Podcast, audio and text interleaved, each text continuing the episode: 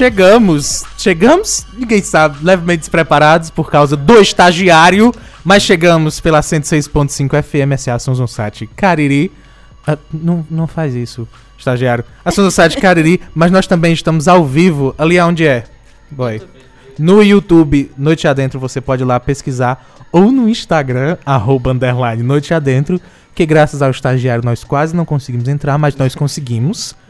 E nós estamos também no arroba underline Noite Adentro no Instagram. Você pode ver e nos ouvir e conversar com a gente da maneira que você quiser. Ou no futuro, no seu agregador de podcast favorito, você pode nos ouvir também. Aí não pode interagir mais, porque perdeu a oportunidade, mas fica ouvindo. Vale a pena e é interessante.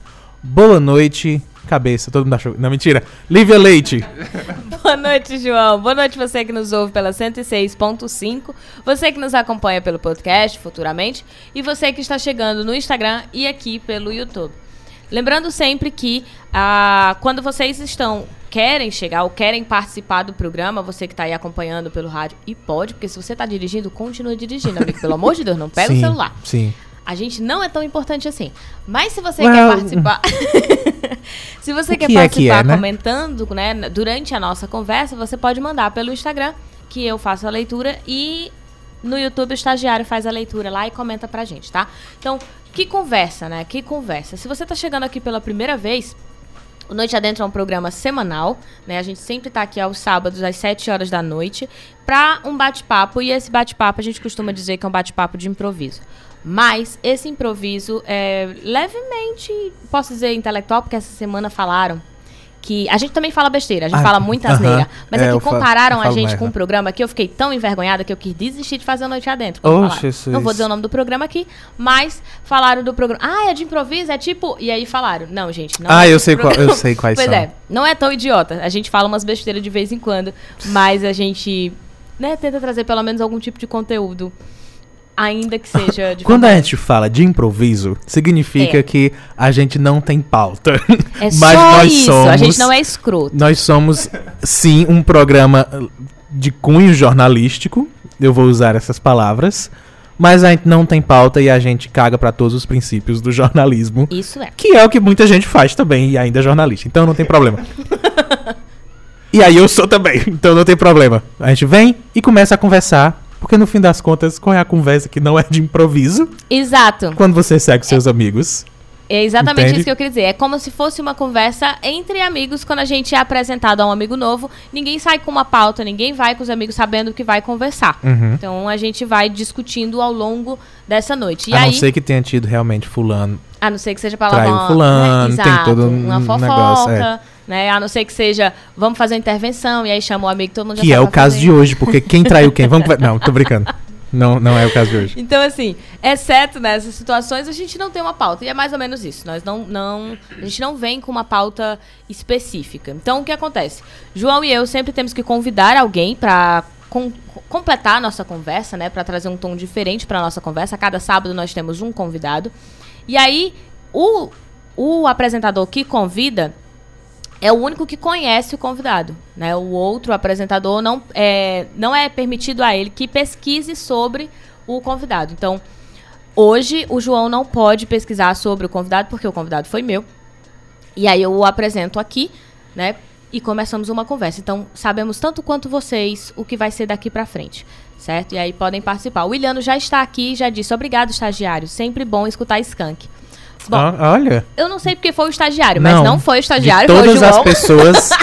De todas as pessoas a, a, a receberem esse obrigado, o estagiário era menos que merecia. que menos merecia. É. Foi. O João foi quem coloca, porque o João mexe com a Uhum. técnica, mas quem pediu foi o Bruno, que inclusive Uhum. é nosso ouvinte, assim. Todo, todo sábado eu acordo com uma mensagem dele. Inclusive, Bruno, que deve estar nos ouvindo, hoje super estranhei quando eu acordei e não li a sua mensagem pedindo a música. Eu Fiquei estranhando. Eu disse, meu Deus, aconteceu algo com o Bruno. Que bom que não aconteceu.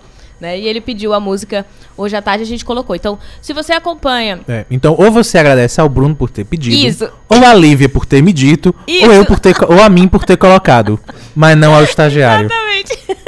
Então, E aí, quando você ouve essa música no finalzinho do, do programa anterior, né? Da programação de Fortaleza que vem pra cá, e aí a gente não entra e você ouve uma outra música, é Foi porque a gente já tá aqui e o João colocou. É. E geralmente foi porque o Bruno pediu. sim, sim. Bom, Então, regras do Noite Adentro. A gente não tem pauta, isso. a gente conversa sem saber o que vai acontecer e a gente não respeita nem o estagiário nem o convidado. Exato. Ficou claro? Exato. Porque até mesmo o convidado vai dar 7,5 e o convidado não falou nada. Por quê? Porque nós não respeita. É. é assim que funciona. É. Antes da gente apresentar, e a gente vai apresentar em breve o Talvez. convidado. Talvez, Talvez. talvez não dê tempo. A gente precisa também falar que temos live toda quarta-feira pelo Instagram, underline Noite Adentro, comentando as principais notícias da semana. Não sei se as principais, mas aquelas que a gente vê, né? Porque não podemos garantir que são as principais, porque hoje vivemos em bolhas. Então, a gente tenta comentar sobre o Cariri, né? Região do Cariri. Pra você que tá ouvindo no, no podcast, nós atualmente estamos no Cariri, né? Na região do Cariri. E aí a gente fala sobre a cidade, fala sobre o Ceará, mas em especial notícias a nível nacional, porque nosso público é nacional e internacional. Então a gente precisa, né, Ah, é sim, viu? abranger geral e divulgar um pouco também a região. Por isso que a gente fala de notícias também locais. Mas é meia horinha, duas e meia da tarde até três horas. Se você tiver aquele tempinho na quarta-feira, a gente faz a live, você pode participar. Se não, você pode ouvir porque assistir, né? Porque fica salvo. Então, sempre underline noite adentro, quarta-feira. De duas e meia às três, a gente faz. João e eu estamos lá comentando as notícias da semana. E poucas coisas eu considero um motivo para não assistir. Tá bom? Ah, tô no trabalho, dá pra ver. Dá, vai no banheiro, assiste, liga lá. Não é nem a sua internet, inclusive. Liga lá, dá tranquilo. Pouquíssimas coisas eu acho que são impedimentos. Porque é rápido e é tranquilo. Quarta-feira à tarde. É isso. E aí aqui nós vamos ter esse papo de improviso. E no segundo momento nós temos o Isso Não Cai na Prova, que é também o meu canal no YouTube, que se chama Isso Não Cai na Prova. Toda quarta-feira tem vídeo novo lá. E aqui a gente tem um quadro onde ah, eu começo o quadro, mas sempre uso do convidado ou do João, quando o convidado fica. Essa noite, aparentemente, o convidado disse que vai ficar. Então, vai participar também. Foi dada a escolha? comentam- Foi da- Não, não foi dada a escolha. Às vezes aí não, é, às vezes aí não dá. Pra gente comentar. Essa semana eu vou logo adiantar, a gente vai falar sobre orgulho LGBTQI. Mais. Porque, né? Não vou esquecer nem o Mandarleto, que ele tava aqui me cobrando. Então a gente vai falar Faltou sobre algumas. o mais é justamente porque. É pra poder não esquecer, pra Mas garantir. Tá bom. Então, a, a gente vai comentar um pouquinho no segundo momento, né? No quadro do Isso Não Cai na Prova, previsto pra começar 8 horas. Mas como aqui a gente não respeita nada, Não. então só podemos Não. garantir. A única coisa que a gente respeita é que tem que terminar 9. E mesmo É, assim. é, isso a gente faz, às vezes. Tem que fazer. mas fora isso, mas vamos fazer isso hoje. Vai acontecer isso hoje. Provavelmente a partir de 8. Finalmente a gente agora pode, né, anunciar e dizer Gente, o quem convidado. É Caramba, convidado eu tinha. que passou Caramba. a semana dizendo, Lívia, me avisa porque pode ser que eu esqueça. E aí todos os dias eu mandava uma mensagem. Olha, programa sábado. Hoje eu mandei mensagem vindo pra cá. Olha, tem programa. E pelo que eu entendi, ele acordou com a minha mensagem e disse: Meu Deus, Ok, tem noite ok. adentro. E correu pra cá. Boa noite, Luiz Carlos. Eu fui igual. Boa noite, pessoal. Meu Deus, que voz é essa? Não é? Só Aca- puxa mais pra. É, acabei de- Exatamente. Acabei de acordar, então assim, né? Fala no. vai, Ah, vai pronto. ser. Olha, Esse cheio de detalhe, técnicas, não viu? tem problema. É, quando Na o, pessoa, o- viu? Não- o Luiz Carlos chegou aqui, ele falou assim, Lívia, me apresenta e me diga todos os detalhes. E aí eu não falei, talvez, um dos detalhes mais importantes. Sim. Quando você. Eu posso falar no ar, não tem problema. Quando você for falar, você precisa falar de- aqui, diante do microfone. Se você falar pelas laterais, não vai A captar gente muito não bem. vai ouvir. Aí É. a galera que tá te ouvindo lá no. E eu tô Perfeito. mexendo na câmera. A galera que tá te ouvindo no rádio não vai te ouvir muito bem, parece que tá muito distante. Então sempre que tu virar o rosto, tu tem que manter aqui na frente. É bom que Qualquer a galera que tá ouvindo tá então. aprendendo mais ou menos a técnica. não, não capta muito bem pelo, Pela lateral. pela lateral do microfone. Então você pode puxar, porque tem esse braço mecânico que você pode É. puxar pra qualquer lugar. Que no Desde- caso é o braço do cabeça, que é o estagiário. Ele fica segurando. Ele Eu não fica sei se segurando vocês o sabiam. microfone. Não sei se vocês sabiam, ele fica segurando o microfone o programa inteiro. E aí você pode puxar. de- É mentira. Era bom a gente dizer, né? que É bom a gente dizer que é mentira, porque a galera pode acreditar. Eu acho que não, porque é João, ninguém acredita mais. Eu espero, eu acho que vai ser. Vai ser quando eu vou ver feliz. Se ninguém acreditar mais. Mas vamos lá. Luiz, que acabou de acordar, inclusive, com a minha mensagem. pra Sem bastidores, muito. Ah, meu filho, só que tem bastidor nesse programa. Luiz, a gente só tem uma pergunta é, que vai dar início aqui à nossa conversa, que é... Quem Que é horas Luiz? acordou? Porque... Não. Não. Seis e meia. Mentira que tu Foi. acordou seis e meia pra vir pra cá. Tu literalmente acordou com a minha No mensagem. susto. Tipo, acordou no susto e lembrou, aí tinha lá a minha mensagem. Tô indo, Ah, vai. mas eu sei como é. Você viu a minha? Recebi, tu disse, se liga, estou indo. Eu fiquei, Vamos ué, tô ler as conversas aqui. Traz. tra- ah, Tô- liga a celular. eu Vamos ver um. WhatsApp. Não, tô Tem? brincando. Não, não vou mostrar não, mas tem. Mas eu sei Se como liga, é porque. Eu sei bem como é porque eu 5 e meia acordei também de um susto. E eu já tava aqui fazendo transmissão de jogo. Então foi tipo, espera, eu tô no ar. Já E não- tava lá. Outra coisa que fique bem claro, eu não falo nada no jogo, porque zero conhecimento, tá bom? Então eu só quero que fique claro. Só isso. Eu não, te- não falem comigo sobre esportes, eu não. Não. Não é porque o João tá aqui transmitindo o jogo que ele entende. Então não, Não, use não isso pra entendo. conversar com o João. Não, não faz parte. Mas Eu agora vamos olho- deixar nosso convidado falar quem ele é por ele mesmo, porque o Ah, ouvinte ok. não sabe quem é Luiz. Todo mundo já sabe que Luiz acordou hoje seis e meia pra vir pra cá, mas ninguém sabe quem é Luiz. Sim. Se tiver algum aluno escutando, vai ser legal. Caramba, é verdade. Por que, que Provavelmente a nossa tem. preocupação é sempre com o aluno, hein? Pro- Não sei, boa pergunta. Ai, se se tiver algum aluno, tiver algum, algum professor, colega de trabalho. É. Mas é. Mas diga aí. Quem é você por você mesmo? Bom dia, Então. primeiro, antes de tudo. Primeiro, bom dia, Luiz. Tudo bem? Bom dia, boa tarde, boa no noite, né? Então, pessoal, boa noite. É, tava aqui tentando formular que, que seria a minha resposta com relação a isso. Cheio dos teóricos, cheio das, das viagens né, filosóficas, mas não, vamos lá, de, de forma bem objetiva. Eu, enfim, sou Luiz Carlos, o Luiz Siqueira, né, dependendo do lugar que você me conheça, é, esse, esse nome vai variar um pouco. Mas eu sou é, militante, sou professor, né, e é isso. Sou um ser humano Hum. cheio de problemas para poder resolver. e a gente tem um sistema de- é, governamental que ainda força esse processo. Uhum. Mas é. Porque ele diz assim: sou militante. E é isso. De, de quê? A gente tem que. ok. Eu Qual das militâncias, Então, né? Então, assim, Isso, são aí eu tenho que perguntar. Pronto. Pelo resto da frase, a gente, manhã, a perce- gente Pelo resto da frase, a gente percebe- percebeu que não é do governo. Então, é, a gente já ótimo. percebeu que você não, não acha que protesto é um protesto em apoio. Então, Não Mas que é precisasse. Não que precisasse ser dito, porque se tá aqui, amigo. É. Provavelmente. A provavelmente. gente vai xingar o governo, mas ok. Pode continuar. Mas diga aí, É, não, mas sim, a gente tava militante? Não, não, não. É porque assim, né? Eu, inclusive, essa semana eu tava conversando contigo, Lívia. E aí, aquelas situações sobre o lugar de fala, né? Ela reforça um pouquinho essa dimensão do que seria, Tá, tá bom. tá bom? Pode falar no ar, tá? Pode, Tá não tem problema nenhum. Você pode falar no ar que está com frio, você pode Não, falar no ar. Tá, tá dando pra ouvir? né? Tá, tá registrado. Porque as pessoas no Instagram viram quando o Luiz perguntou se É. tava dando pra ouvir, se tá certo, tudo Tá. certo, se tá tudo certinho. Não entenderam por que, que ele fez essa gesticulação toda. Mas é. Ó, é, é um movimento começar de aqui do, do microfone. É, porque é difícil, é difícil. Não Esse precisa é bom, se gente. preocupar com nada. Nada. Nada, No programa. nada. Extremamente nervoso, Tá. você sabe, né? É, então. É por isso que eu falei, vamos começar de novo. Porque ele tá muito, ele tá muito nervoso. E ele chegou aqui dizendo assim, tipo, ah, meu Deus. Ah, aí não fala nada. Aí olha pra nossa cara e fica assim, angustiado. Uhum. Ele tá, tá até- nervoso Tá mesmo. dando pra Calma. perceber. Gente. Ó, Calma. Não, tranquilo, eu tô brincando. tô Quando a brincando, gente brincando. começou o programa, a gente disse, não tem nenhuma regra. Não e tem. isso vale pra você também. Não tem. O que gente- você quiser dizer no microfone, você, ai, olha, tá muito frio, não tem problema, a gente para durante a fala, pode ser a fala mais importante do mundo. Você parou porque tá muito quente, tá muito frio. Interrompe, pede, igual você faz numa conversa. Uhum. É, a gente vai fingir que mexeu no amigos, vai ar-condicionado. Eita, tá frio. Hum, pipi. Exato. Mexi. Exato. E aí Isso a quem tá nos ouvindo fingindo. co- acompanha e, E a é pessoa essa com frio, né? Exato. É. Não, e aí eu lembro que a gente tava conversando sobre essa questão da militância, né? E as questões que estão por trás dela, né? Então, assim, quando eu me coloco, por exemplo, como um homem branco, né?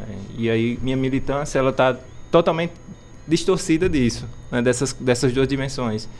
E aí é onde entram várias questões que a gente pode discutir. Então, por exemplo, eu, eu pelo menos desde 2011 até hoje, eu, eu faço estudos de relações étnico-raciais, né? De gênero e sexualidade desde 2008. né? Uhum. Então, assim, existe toda uma trajetória que vai me perpassando. Com- estudo muito e gosto de estudar muito sobre o feminismo. Então, assim, como é que eu um, um cara branco, É isso que né, eu ia falar. A pessoa que tá nos ouvindo, ele é branco, homem, É.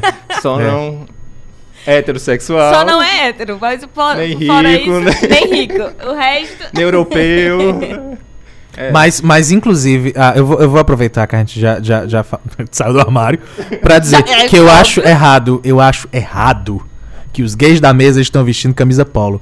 E eu acho. ia fazer essa eu pergunta acho- no primeiro eu acho inaceitável. momento. Eu acho homofóbico quase. Então, Porque, não. Eu ia não. falar isso no primeiro momento. Eu Eu, falei assim: não, eu vou deixar pra falar no quadro do Isso Não Cai na Prova. Gente, eu Porque perdi a referência. o único hétero que, que, tá na, que tá na mesa. Quer dizer, na verdade eu sou hétero também, né? Ah, então. ah, Que ridícula que é, porque não, não era.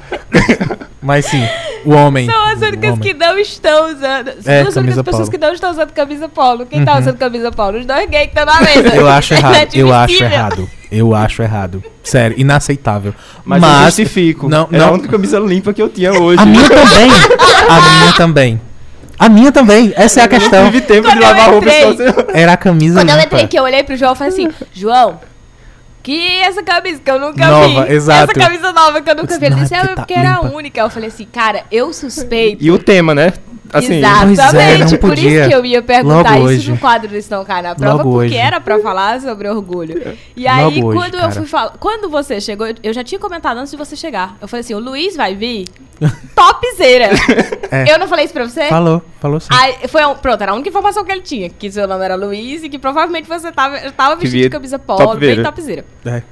E aí, quando tu. Assim que eu abri a porta, eu falei, meu Deus, ele tá com a camisa do João. É igual. É igual. é igual. É exatamente igual. E era porque estava limpa. E inclusive Olha aí, olha aí. Até o motivo é o mesmo. estava limpa porque a gente não usa. é por isso que não estava suja. É porque não é usada. Aí todo o resto do guarda-roupa foi usado e está sujo. E essa camisa tá limpa. Eu acho Verdade, inaceitável. Mas pelo menos, pelo menos, não é a, a pior coisa do mundo, porque nenhum de nós está usando sapatênis. E nem camisa Que de aí, time. de- pois é, que aí eu conferi. de time aí Eu era o conferi. fim. Exato. Eu, eu, eu acho que eu não possuo uma camisa de time. E nem camisa de time, calça jeans e tênis. Pronto. Tudo junto. É, Não. é muita informação, né? Pacote completo. Então fica aí a dica, você que é hétero e não sabia, é horrível. Tá? É, é feio. Você quer se sabia que fingir era- de hétero também, Se né? você quiser se fingir de hétero, tá aí a dica. É um bom jeito, você com certeza vai passar assim. Mas se você é hétero e não sabia disso, é. É ri... Não que você era hétero, mas que você não sabia que é ridículo usar camisa de time. é. É, É ridículo. sinto muito. Eu não consegui em entender todos os espaços, né? Parece que é uma coisa que combina com tudo. É. Sim. Oh, Eu fico me imaginando que hora do dia eu acordaria e vestiria uma camisa. Ai, acho que eu vou vestir essa camisa de time. Já que eu vou ali no shopping. Cabeça. sim. Não, o ca... Meu filho, olha o cabeça, ele é, ele é o mais. O que tá Estiloso. mais estiloso aqui dessa mesa. É. né? É o estagiário, porque né? ao- É o estagiário. é porque ele foge ao estereótipo. Eu gosto de chamar o é, o único hétero lugar que ele usa camisa de time é pra jogar bola. Eu gosto de chamar de Resolvido. hétero alternativo, que é, É. pra diferenciar É um hétero quase pop. do pessoal do, do Bem pessoal que- resolvido. Bem resolvido. Que, é justamente pra diferenciar do pessoal que tá com camisa de time, sapatênis, segurando um long neck na festa, Isso. sabe? É pra diferenciar. Exato. E aí, se Porque- você não sabe, nunca ouviu, porque sim, eu ouvi essa semana que a pessoa não sabia o que era um hétero topster. E Ah. aí eu tive que explicar pra pessoa o que era o topster. E é isso, é essa É o pessoa inseguro. com... Topzera? Exato. O É, o que é topzera. topzera ou topster, que são as variações de... Porque pode ser top também, não precisa ser top. É tipo, vai elevando o nível Gente. Opa, de... de topzera. De topzera. de insegurança. E aí eu tive que Vai. falar, a pessoa não Consegui. sabia o que era isso. Eu fui dizer que a pessoa tava muito topster. E aí fui dizer que se eu tivesse que postar, era uma foto do Instagram que alguém tinha mostrado, eu tava falando dessa pessoa. Sim, tava mesmo. E aí eu falei assim: "Ah, tá querendo biscoito". Quando eu Aham. disse tá querendo biscoito, as pessoas não entenderam o que era que eu tava falando. Elas acharam Não bonitinho. Se eu, porque eu disse que eu ia postar um emoji de biscoito, a pessoa- as pessoas acharam bonitinho. e aí, claramente, as pessoas não sabiam o que era que eu estava querendo dizer com Ah, isso. Aí eu falei, não, tá Não muito pegou a topzera. referência. E aí as pessoas me perguntaram o que era topzera. E aí eu tive que explicar. Isso! Aí eu botei pra fora. É, é. E basta dizer, porque são iguais. É, todo o resto é igual. São Então, e vale lembrar que pra pedir biscoito não precisa ser hétero. Mas é, que não, todos nós pedimos direto. Mas que. O pior é que é verdade, né? Não tem nada que a gente poste em rede social que não seja se vangloriando. É. Que não seja a dependência apenas. química do, das redes sociais, É, né? que não seja exclusivamente pra isso. É, no fim tipo, das contas. Você posta. O que você posta na rede social, você. Tecnicamente você tá pedindo bis- biscoito. Sempre. Não, e você vai ter essa satisfação com os amigos. Por que, que você não deu lá aquele like? Like, né? Por que é. você não comentou minha foto? Vai lá no Não, WhatsApp, calma, vai amigo. Tu conver- tem amigo assim? Todos temos, Então, David, tu não tem. temos, né? sim. Meu Deus do céu! Temos, Amigo todos comenta, temos. só falta o teu.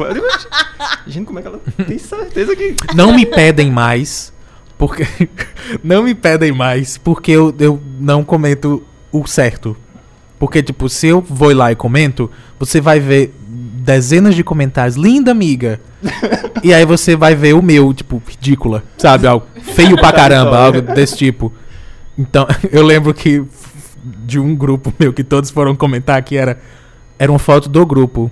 E aí todos foram comentar que era.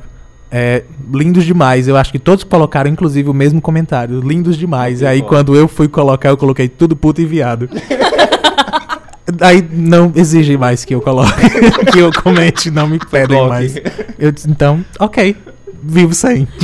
Ó, o Vitor tá- comentou aqui, Faustop, e aí eu acho que é uma boa referência. Eu, eu creio que ele está falando do Faustão. Mas assim, se ele não tá falando, foi o que eu imaginei quando ele falou Faustop. Mas é. E aí eu fico imaginando, pronto, uma ótima referência do que é topzera. Topzera o Faustão. Ah, qu- É. não, quase. Você não acha? Quase. Tem dias que o Faustão tá realmente. Estiloso? What? O que que diabos? Não, não chega a ser estiloso. É, eu não assisto. Mas é, é num nível acima. Eu não, porque hétero topzera tem um nível de insegurança. Ele está sempre com a mesma roupa ou com aquele mesmo padrão de roupa, porque ele precisa ser identificado como hétero, mesmo que inconscientemente ele vai ser identificado. Ele sabe que é daquela maneira. O Faustão ele usa certas coisas que claramente é confiança. Claramente. claramente ele se sente E é confiante confiança, pra né? usar. É, É, então é ok. algo a mais. Eu- eu- O que é bom, né? Pelo menos ele é confiante. É, ok. isso, o que bem bota na- trabalhado. É bem trabalhado É, sim. isso nele. Nisso então sim, tá tudo sim. ótimo. Eu seria também se eu tivesse na posição dele, mas ok. Não é? Tem essa questão. Ganhando milhões assim todo mês, né? Sim, pra falar de nada, mas é isso. Cortar as pessoas falando também, né? É o que a gente É o que a gente faz, programa, mas ganhando- Não ganha o dinheiro que ele Não, ganha. gente. Nem perto. Droga. É. Infelizmente, estamos aí fazendo, mas não estamos ganhando. Então, assim, tá difícil. Deixa eu te dizer, é, te perguntar, na verdade, pedir pra que tu explique. Tu estava falando da militância, que, ah, é difícil, porque. Não sei se é difícil, eu acho que é difícil pra, pra compreendermos. Né? Compreendermos como que uma pessoa branca, é, ou pelo menos, não etnicamente, mas que eu não posso falar sobre sua etnia, mas falando sobre a sua cor. que eu vejo visualmente a sua imagem étnica branca, é, falando sobre questões é, étnico-raciais. É, um homem falando sobre feminismo. E aí, levando em consideração aquilo que a Djamila vai colocar lá sobre o lugar de fala, né? Sim, Eu- a Jamila Ribeiro. No momento que eu estou falando sobre tudo isso, eu não estou querendo o protagonismo desses grupos, né? Que eu acho que é isso que é a, a, a linha Que é é gente medo, entender. Exato. E é o É. receio também de. "Ah, O que, que você tá falando de feminismo, seu macho branco? Uhum. Eu Cis. tenho- eu fiquei procurando outro. Outro termo. É, não, mas é, isso é importante porque, assim, quando a gente vai. Eu aprendi muito com esses coletivos, né, com, esse, é, com essa militância, e aí isso vai sendo transportado para todos os espaços onde eu estou. Por exemplo, hoje eu ocupo, eu, eu ocupo um lugar de privilégio, então eu sou professor. Então, a Uhum. gente entendendo esse processo, né, entendendo o papel que a gente tem na frente, essas questões elas se tornam mais, mais é, palpável. E aí, quando eu vejo alguma situação, quando eu tenho a possibilidade de discutir essas questões dentro desses espaços, é onde eu mostro que esses conhecimentos, por mais que eu não, não pertença a determinados grupos, né, de vulnerabilidades, por exemplo, da mulher, né, ah, da, da população negra, eu preciso ter acesso a essas informações para converter isso em, em processos educativos, né? E isso é entender o, o, o meu papel, entender o meu lugar de fala, né? Porque eu não, eu não vou substituir toda a trajetória de uma pessoa negra no, no momento que eu estou falando sobre cultura negra, Uhum. sobre racismo. Por quê? Porque essas pessoas elas trazem em si essas marcas, né?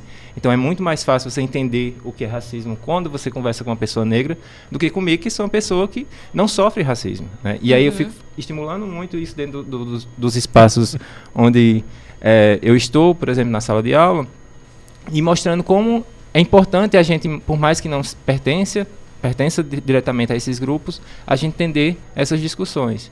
Eu estava outro dia no banco, no Banco do Brasil, né?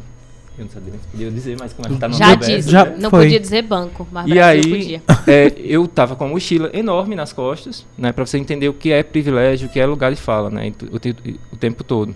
E aí eu abri minha bolsa, fiquei meia hora procurando o diabo do meu cartão, que tinha soltado, não sei onde é que ele estava naquele momento, e ninguém se afastou de mim. Quando eu acho o cartão, que eu pego o cartão, que eu viro pro lado, tem um rapaz negro do meu lado, e ele vai procurar naquelas bolsas de, de jogar futebol, aqueles de Que é só a cordinha, né? Sim, que é só a cordinha puxada pro Aí quando ele vai pegar a carteira dele que tá dentro daquilo ali, todo mundo que tava na fila se afastou. Então é, na- é nesses pequenos momentos que você vai entendendo onde é que se opera o racismo, né? E aí você fica às vezes até chato porque você vai tocando na ferida de pessoas que não querem entender o seu lugar de privilégio, né? Uhum. E aí isso é que é o lugar de fala, né? Ó, né, na minha situação eu vivi isso e vocês não perceberam nada, vocês não desconfiaram de nada. Mas uma pessoa que, que tem a cor de pele mais escura do que a minha, nesses contextos ela Uhum. vai se, enfim, é Uhum. isso. Eu acho que a gente tem que, que ressaltar, na verdade, é que é muito complicado ver uma mesa que fala sobre questões ligadas, por exemplo, à mulher, Uhum. Repleta de homens para É. falar sobre. A gente e não é tá estranho. dizendo que. Exato. A gente não está dizendo que esse homem não tem que ter a informação, como você falou, para que ele também é, dialogue, para que ele também reconheça o seu Exato. lugar. é, ou seja, que ele procure as informações. Ele precisa estar nesses espaços. Mas ele não só está nesses espaços, ele está ocupando o lugar que deveria ser de mulheres falando. Pior sobre do que isso, ligadas- Perfeito. ligadas Ele a- está decidindo decidindo por mulheres elas, exatamente. assuntos exclusivamente delas. Então, essa talvez seja a questão maior. A- a- a- o, o problema não é ter conhecimento. E aí é bom que o Luiz fale, porque ele, sendo uma pessoa que tem é, é, contato com diversas pessoas, porque é professor, ah, é um lugar diferente. Porque normalmente, quando a gente vê alguém Uhum. que não consegue se pôr nesses lugares, não consegue se perceber como privilegiada, normalmente porque a pessoa nunca saiu do espaço de privilégio para ter contato com outras Exatamente. pessoas. Uhum. O nome disso é o quê? Ignorância. Porque não tem o conhecimento Uhum.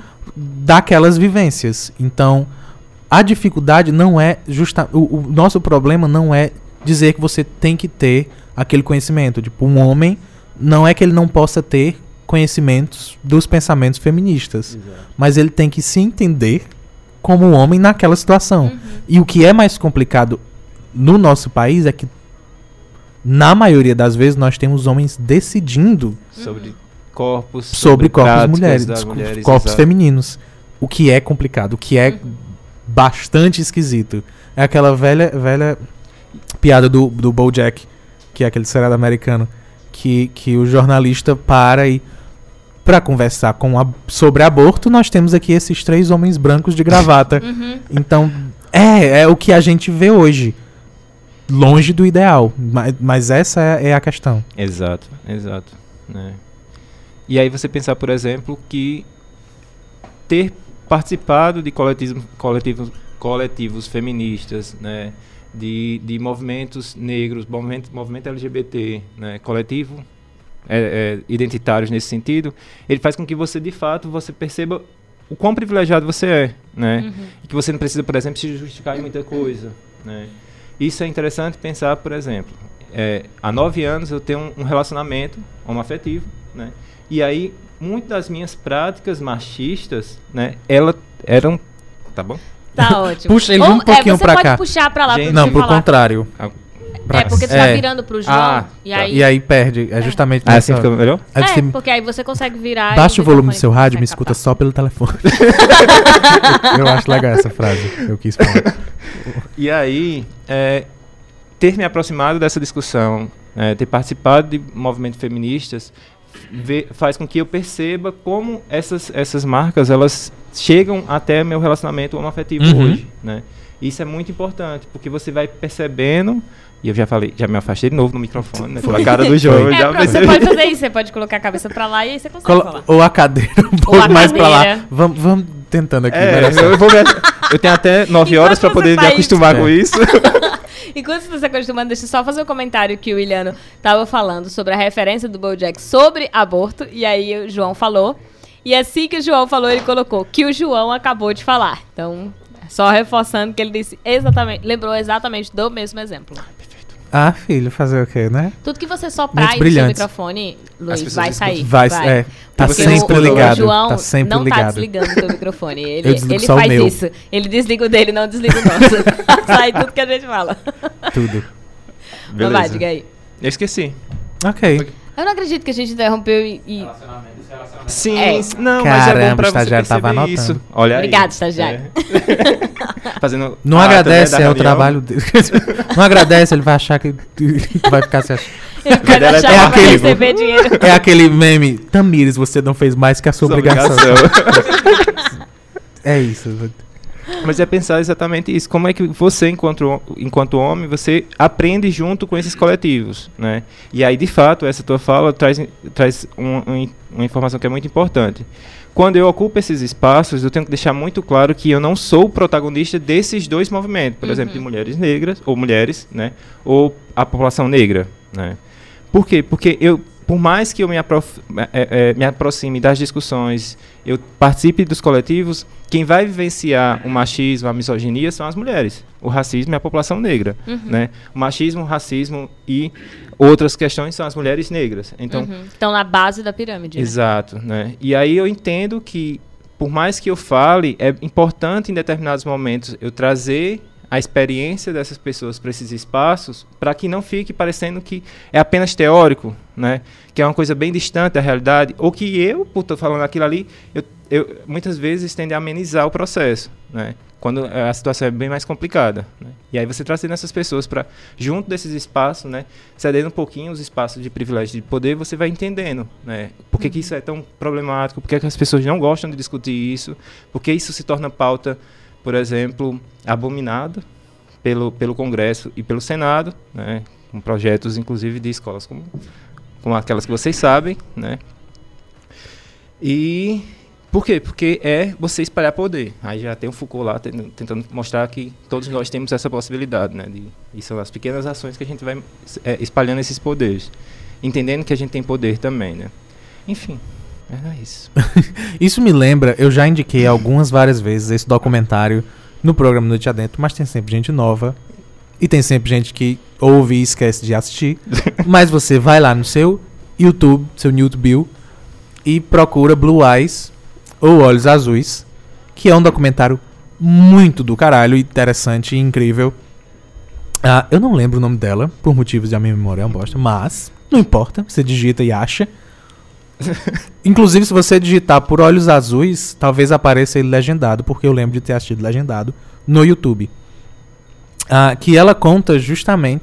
É, ela é, um- é uma, uma filósofa que trata. Ela é uma pedagoga, se eu não me, não me engano. Que, tra, que, que usa a premissa de toda pessoa branca é racista. E eu concordo e aplaudo por motivos de realidades. Mas ela passa a atestar isso e o documentário tanto conta a vida dela como mostra um teste Uhum. Que ela separa uma- um, um grupo de adultos e aí um dos grupos ela conta o que vai fazer, que ela vai, ó, eu vou começar a tratar as pessoas que vão chegar depois como os negros são tratados na sociedade. Da mesma maneira que nós falamos com ele, principalmente nos Estados Unidos, ah, que, que há um, algo hum, pelo menos mais, mais real e palpável. Ah, que ela diz, da maneira que a gente fala, eu vou falar com eles, da maneira que a gente age, eu vou agir com Quando tu eles. fala real é no sentido de é mais visível. Sim, Né? Porque, tipo, é mais no Brasil é mais velado. talvez. É. Então, como lá a segregação é muito clara, é mais fácil de ser compreendida ou de ser exemplificada. Sim. Porque aqui é velado demais, então as pessoas pensam que é uma brincadeira, as Sim. pessoas aqui pensam que é besteira, né? que é exagero da outra pessoa. Que não existe. Mas né? é, obrigado. Não, eu só quis complementar. Não, mas é necessário. Ah, e aí, quando o resto do pessoal vem, ela realmente faz e trata. E ela não é, ela não fica, ela não é grosseira com ninguém. Ela só faz exatamente o, Uhum. o que as pessoas brancas fazem. Então, é interessante demais você ver aquelas pessoas brancas reagindo, porque só quem reage são os brancos. Porque é só quem se ofende. Então ela de uma maneira muito simples, ela consegue mostrar à pessoa branca o que ela vem fazendo, da maneira que ela age e tratando ela igualmente, e mostrar à pessoa negra que tá ali e ainda não encontrou a maneira certa de reagir àquela situação, de que ela pode e deve e não e, e deve se encontrar também na, na sociedade racista que ela se encontra. Então o documentário é interessantíssimo e é obrigação de todo mundo assistir. E é interessante. Repete o nome. Olhos Azuis. Ah, Obrigada. inclusive, é esse. Caramba, eu não expliquei o motivo. que é a primeira coisa que ela fala. Ela separa a, a sala inteira ah, pelos olhos. Hum. Ela deixa quem tem olhos não azuis dentro da sala e aí conversa com essas pessoas. E quem tem olhos azuis, ela separa. E na cabeça dela, não na cabeça dela, mas o que ela quer transmitir é que quem tem olhos azuis ah, é uma pessoa de menor valor. Porque é uma pessoa mais burra ou menos esperta, porque tem olhos azuis. Uhum. E é justamente usando esse exemplo, ela quer mostrar o quão absurdo é Racismo. a gente usar uma característica Exato. física Física. pra de alguma maneira justificar qualquer atitude diferente. Então ela trata quem tem olho azul de uma maneira diferente. O que é E se você que tem olho azul já ficou incomodado assim, por que só de olhos azuis? É Exatamente. exatamente. Essa é a questão. Você entendeu? Não é legal. Vai lá assistir. Depois É que assim. terminar o programa, vai lá assistir. É rápido também. O Não, Pedro e- colocou aqui, desejou boa noite, disse cabeça, o YouTube parece que tá off. Pra mim, pelo menos. Meu Deus, a pessoa vem para um trabalho. vai Meu verificar. Jesus. Uma coisa que a pessoa que estagiário tá verificando aqui. Tamires, você não fez mais que a sua obrigação. Ele vai verificar Eu não aqui. sei, já Tamires o nome da Obrigada. Depois dá um feedback aí, tá, estagiário? Ele disse que tá tudo ok por enquanto. Na tua fala, João, tem uma coisa que eu acho bem interessante, né? Que, por exemplo, é, a população negra ela foi construída num contexto tão de, de, de- de submissão, né? Uhum. E aí você lembra todo o processo de escravização do Brasil, enfim, né? Em outros contextos do mesmo jeito, né? E aí, é, quando... E aí você pensa, por exemplo, essa questão de... Quando você trata mal uma pessoa branca e uma, uma pessoa negra, a pessoa branca, ela por ter cre- cre- crescido Sim. dentro de um, de um contexto de se você for tratada mal, você tem que vi- revidar, Uhum. né?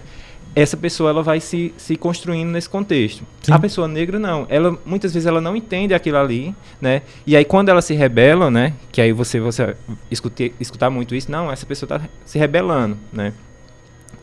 A Ângela Davis vai, vai falar sobre isso, né? É, normalmente a, a nossa so- sociedade vai tentar colocar essa pessoa numa situação de é, doença mental. né? Uhum. Então aquela mulher é louca, né? Uhum. Então assim existe várias Ah, justificativas que porque ela está falando. escândalo? Ela tá Exato. exagerando. Ah, mas é Exato. porque todo mundo é escandaloso. Né? Porque não aceita qualquer coisinha, já tá fazendo barraco. Você tem que é tirar. hormônio, é TPM, vai se- justificando várias coisas a- a- a- para além da questão de ser mulher, né? Então assim existe ser mulher, ser mulher negra. Então você- isso tudo vai girando várias, vai girando em torno de várias coisas que vai fazendo com que a mulher, principalmente, seja o, o- grupo mais vulnerável e que menos reagem. Se, se você pensar, por exemplo, todos esses esses ataques que tá- que estão acontecendo nas favelas, né? E aí, quem são as pessoas que estão morrendo? São- É a juventude, né? Qual é a Uhum. juventude? É a juventude negra. Essa juventude negra tem uma mãe, tem mãe, Uhum. né? Então, assim, imagina o sofrimento que essas pessoas, elas estão o tempo todo sendo submetidas a passar. E aí você que pensou, e tem pai? Às vezes não, amigo. Exatamente. Na maioria das vezes, não. Exato. Né? Fez. Ah, mas nasceu chocadeira? Não, é que ele não assumiu o papel do pai. Nós aqui não estamos Sumiu. discutindo uma questão de espermatozoide. Não. Estamos falando que Para não- além disso. É, nós estamos muito para além disso. Nós estamos falando que geralmente é a mulher negra que está, como eu disse, na base. Uhum. Na base de toda a construção, muitas vezes familiar. Ela é o centro da própria família, né? De organização da própria família. E aí tem a Manu. É Manu. Ah, esqueci o, nome, o sobrenome dela agora. Manu. Você é Ruth Manu, né? Manus, Ok. né? Ruth Manus. Ela vai ter um, um- um ela tem um videozinho muito, muito legal no YouTube, né? É a Lívia, né? É, que é a, a- ela vai falar sobre, para não a gente não falar sobre é, minoritários, né? População minoritária ou identidades minoritárias, a gente usar grupos vulneráveis, que inclusive é o termo que o, o direito Uhum. usa muito, né? Para a gente entender exatamente por que, que essas pessoas, por mais que elas sejam a maior parte da população, né, ela ainda assim se, se, se, eh, se sente mino- minoritária. Porque existe toda uma estrutura que vai fazendo com que você pense né, de forma muito particular. Você não pensa como, por exemplo, todas as mulheres negras do Brasil. Né, toda a, po- a população LGBT do Brasil. Né. Você vai pensar, não, é aquele grupozinho que tem lá no Crato. Né, É o grupo de mulheres que tem lá na, na- no Amazonas. Então, assim, o tempo todo você tenta fragmentar. Mas aí quando você não. Você perde, de- perde em vista o, o cenário maior que você está inserido, você se desmobiliza. Né? E isso é um dos principais entraves que a gente tem hoje, porque a população branca ela é menor, mas ela tem, detém todo o poder, pelo menos na sociedade Uhum. brasileira. Né? Então, assim, quando a gente vai falar sobre poder, olhe as universidades, né? olhe os, os equipamentos de, de segurança, olhe é, Governo. o próprio governo, né? o sistema.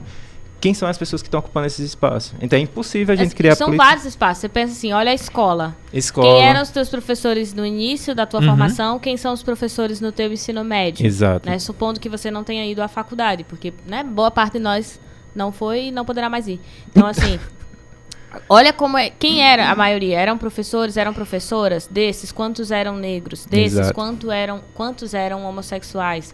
Desse, ou poderiam claramente, poderiam não teriam, ser, ok. é, poderiam ser Se claramente, tipo, né? se afirmar tranquilamente, né, sem receio de e afirmar no sentido de afirmar o seu próprio cabelo. O que foi, estagiário? Ah, Ah. tinha caído. Tinha caído da live, mas voltou lá no YouTube. Do YouTube. Do YouTube. Entendi. Só pra avisar, porque ele me cortou e eu pensei que eu tava falando besteira. É, quantas pessoas você vê, por exemplo, é, pa- chamadas para assumir o ministério? Os ministérios né, do, do- do governo federal. Quantas, quantos des- você vê sendo prefeitas? Quantos você vê sendo governadores? E desses, quantos você vê? Aí, a nível mundial. Tem vários espaços que você consegue observar que vai diminuindo a quantidade, a presença de, de- desses grupos vulneráveis Exatamente. né? Então, eles existem, eles são, eles têm uma, uma maioria, mas eles não estão ocupando os principais espaços de poder. E universidade é um espaço de poder, sala de aula é um espaço de poder, é, porque nem todo mundo tem acesso, Uhum. né? Ah, médico. Quantos médicos você conhece? E aí certamente tem alguém que está dizendo, eu tenho um amigo na faculdade que é. Uhum. Não, e você vai passar por um processo de identificação. Quando você chega perto dessa pessoa, será que ela se afirma? É porque ela está num Sim. espaço que Sim. não, é, não favorece a identidade dela. Então ela vai tentar. Não, não é É- moreno. É moreno, e às vezes, tipo, na- no meu tom de pele, as pessoas não aceitam que eu fale que sou negra. Sabe? Porque. E eu tive um problema pra começar a compreender também Exato. a minha identidade. Porque é um processo pra mim. Não é porque a pessoa faz ciências sociais que a pessoa sabe. Ah, pronto. É aquilo e acabou. Não, a gente tem um processo também de, de reconhecimento. Né? O que você vinha falando, de eu tô entrando em contato e eu também vou reconhecendo os meus lugares e os meus privilégios Exato. né? E aí eu tinha essa, essa incompreensão. Eu comecei a me questionar depois que eu vi, inclusive, um vídeo do rapaz perguntando assim: o que, que me faz ser negro? É o fato de eu sofrer racismo? É isso que me coloca como negro? É o meu tom de pele? E aí foi quando abriu as portas. Assim, eu já tinha, inclusive, terminado o curso de Ciências Sociais. Então, Mas tu sabe que o nosso curso né, é extremamente elite. elit- é elitista. elitizado, exatamente. Só a gente que sabe disso, tu sabe, né, Luiz? Pra você que não sabe, Luiz que- também é cientista social. É, mas é só a gente das ciências sociais que sabe que a gente é um curso considerado curso de elite. Mas Exato. só a gente, fora da universidade, ninguém mais a sabe disso. que é todo mundo Todo marxista, mundo acha, né? exato. Então assim, a gente sai lá. Ninguém sabe disso fora da universidade, tá? então é, é bom de deixar Vamos bastante avisar, claro. vamos lá, vamos avisar. É porque quando a gente tá na universidade, a gente escuta muito isso dos nossos professores. Aí a gente sai achando que as pessoas têm a mesma imagem. E não é verdade. As pessoas não enxergam assim o curso. Ah, Ou Não, seja, as você- pessoas não equiparam o nosso curso a um curso de direito, não equiparam a um curso de medicina. Fora. E aí você pensa, o, o turno que a gente estudou era um turno extremamente privilegiado. Pessoas que faziam ciências sociais, pelo menos até pouco À tempo, tarde. era à tarde. Então, assim, ela não podia trabalhar. Uhum. Ela estagiava ou pela manhã ou ela trabalhava de vigilante à noite. Né? Porque eram as duas únicas oportunidades que a gente teria. Né? É. Eu até tem- pensei em vender hambúrguer, inclusive, de madrugada na lanchonete. Ah, Porque olha era aí. o horário que eu poderia trabalhar. Né? Ou não Mas é o trabalhar. horário que tem. Não, e é. isso vai passando pela nossa cabeça. Então, assim, tipo, se só tem essa possibilidade da gente trabalhar, então vamos pra lá, porque a gente precisa se manter, né? Aham. Questões estruturais. Inclusive, muita gente deixava a faculdade por isso, porque precisa trabalhar. Trabalhar. Então, não é, um- não é um curso que. Aqui, aqui na região tinha essa característica de ser à tarde. Uhum. Então, era mais um sinal de que não era para todo mundo. E se eu não estou enganado, mudou agora. Que é o curso foi pra tão, noite, tão, né? tão tentando é, mexer. Mas Mexer? assim, existem outras questões por trás. Mas isso era mais um sinal de elitização aqui na região. E aí depois disso você entra pela questão teórica, né? Quantas mulheres negras a gente estudou durante a faculdade? Uhum. Nenhuma. Aí hoje as pessoas me perguntam, e as Aí mulheres? Cadê aí os com- classes da sociologia? Aí eu falo dos classes, aí diz, não tem nenhuma mulher. Né? Porque agora as pessoas perguntam. Exato, Exato. pelo menos. Né? Agora as pessoas sentem, se, se, se sentem instigadas a perguntar. Só tem homem, só homem produzia, e aí a gente precisa parar. Eu acho maravilhoso E héteros? essa pergunta. Sim. E aí só produzir? Não que a gente já saiba, ouvia. mas não que a a gente gente saiba, porque presume. não, é, a Exato. gente presume. Isso é importante. A gente presume que todo mundo é hétero. A gente E que parte todo autor é um homem, né? O de autor. que Uhum. todo, exato. A gente viu uma autora que era a Mary Douglas, e aí eu falava Douglas, que era o sobrenome dela, e aí a gente falava Douglas. Douglas, e falava o autor, porque é o Douglas. E aí, pra desconstruir, né? E aí, e é tão evidente que quando a gente ouvia falar em Emily Durkheim ser um autor, eu faço isso com os meus alunos até hoje. Sim. Emily Durkheim, aí todos falam assim, Emily, é Emily. um homem? Né? É Mas o um choque homem? deles não é assim, porque tem uma mulher. Pra eles é muito comum, hoje, pra os jovens, assim, a partir de 14 anos, é muito comum. Se eu disser que tem uma mulher, eles não vão questionar o fato de ser uma mulher que escreveu. Mas vão se surpreender. Exato. Vão se surpreender. E é, pra eles é mais estranho o fato de Emily ser um nome masculino. Não, Uhum. e você vê pela própria escrita da ciência, né? Você suprime todo o nome da pessoa e bota só o sobrenome. E aí Uhum. isso faz refor- vai reforçando que o último sobrenome da- na, em todas as culturas eram do homem, né? Que ia colocar lá na- na- no registro. É, a gente já falou isso aqui no programa, não falou? Que, sobre Isso. o sobrenome? Sim. Como é que é construído o sobrenome? Isso- a- semana Dentro da passada a ciência, gente né? falou. Sim. O nome das mulheres são a- vão sendo apagados. Os sobrenomes das mulheres vão sendo apagados durante o processo. E aí, quando Exato. você coloca o nome, o último sobrenome, por exemplo, eu uso o meu último sobrenome, o meu último sobrenome é referência ao meu pai. Né? E aí eu Exato. quero falar da história da minha mãe, eu quis colocar, mas pra eu escrever e pra eu ser reconhecida como cientista, eu preciso usar o último sobrenome, que é o sobrenome do meu pai. Não, e isso é interessante porque se você pensa, por exemplo, nas- na nossa escrita, né? Eu, fico, eu cobro muito para que as minhas orientandas, pela cara do João, já me afastei de novo. eu fico. eu cobro muito que ela. Às vezes eu só tô viajando na cabeça aí. É, a primeira vez que ela usar o nome da autora ou do autor é, é, no texto, ela coloque completo. Uhum. Depois ela vai colocando só o último sobrenome. Uhum. E a, a academia ainda insiste em dizer, não, não é necessário não, apaga Você o nome aqui. só o sobrenome. É. Eu digo, não, o texto sei que meu, não é né? necessário, é mas tu- minha orientação. Mas, Mas eu se não é proibido, colocar, eu- não é proibido colocar. Nem se fosse, tipo, vai me prender por conta E disso. por Não que é? seria? E por que seria? né? é, impugna, por exemplo, a submissão de um, de um artigo numa revista, num, enfim, algum, algum desses. Mas tô ligando, não. Eu quero que as pessoas elas reconheçam que são autoras, Sim. né? Que são autores, né? Que são autores gays, né? Eu fico o tempo todo tentando refor- reforçar isso pra gente desconstruir a ideia de que a ciência ela é masculina, heterossexual, americana, ou norte ou, Uhum. ou europeia, né? Uhum. Não, a gente tem muitos autores muito bons pensando na África, no- na, América, na América Uhum. do Sul, né? Então a gente precisa valorizar isso E também. que não são só na área de ciências sociais, né? Em Exato. todas as áreas. Né? É, eu não posso falar por todas as áreas, mas eu consigo estar claramente que se você pegar a área que você está e quantos autores você viu que não eram ou norte-americanos ou europeus e que eram que não eram homens, Exa- será que sobra algum? Ah, mas eu vi um. Sabe? Sempre tem alguém que vai dizer assim, eu, eu me lembro de ter lido um artigo. Amiga, a gente tá falando Olha- da tua formação inteira, não de um artigo. uma informação que está antecedendo. É, eu estou construindo agora o texto de qualificação do mestrado, né? E para além de colocar essa questão do nome da pessoa, né, completo, para que as pessoas vis- visualizem que são mulheres, né, que são mulheres, eu estou colocando as imagens. Porque quando a gente vai falar, por exemplo, so- co- e aí volta a questão que tu falou, né? Eu só vim me reconhecer como mulher negra fora da faculdade, depois que terminei, porque não se reforça isso dentro da, for- da formação da gente. Primeiro, porque não existe nenhuma imagem. Então, como é que Uhum. você vai identificar esses autores? A gente vê os três clássicos de todas as formas, né? Então, assim, de cara- carica- caricatura, né? da imagem mesmo, a foto, e todos eles em posicionamentos é, é, marcantes, assim, né? Que mo mostram certa impotência, imponência, impotência não, imponência, né? Mas quando você vai pegar, por exemplo, as mulheres que estão produzindo, sempre está numa situaçãozinha mais é, é delicada, né? E reforçando que as mulheres seriam nesse contexto mais, mais, mais. As poucas mulheres que eu vi na faculdade sempre faziam referência a com quem elas eram casadas. Todas. Era das primeiras coisas que a gente ficava sabendo sobre elas. É fulana de tal que tinha um relacionamento com não sei o quem, que foi orientando não sei de quem. A Simone de Beauvoir é a assim. gente vai falar dela o tempo todo a partir do, do marido, né? Do Isso companheiro. pra quem paga a disciplina, porque é importante que as pessoas saibam assim, ah, tá vendo? Feministas, tudo só essas coisas. Não, gente, a gente tem uma disciplina dentro do curso de Ciências Sociais, que acho que na época era até optativa, Optativa. né? Ou seja, não era todo mundo que via. Quer dizer, até pra gente ver uma mulher, como é o caso de Simone de Beauvoir, a gente precisava pagar uma optativa, não foi na, na grade oficial. né? Na, na, na- que é obrigatória. E aí é a primeira coisa que a gente ouve falar dela. Né? A Hannah Arendt, né, a gente ouve também falar, tem que falar sobre o histórico, de quem ela era orientante, com quem ela se relacionava, onde é que ela estava. E todas as outras mulheres, a gente tinha alguma referência assim. Não era só mulher por ser mulher. Exato.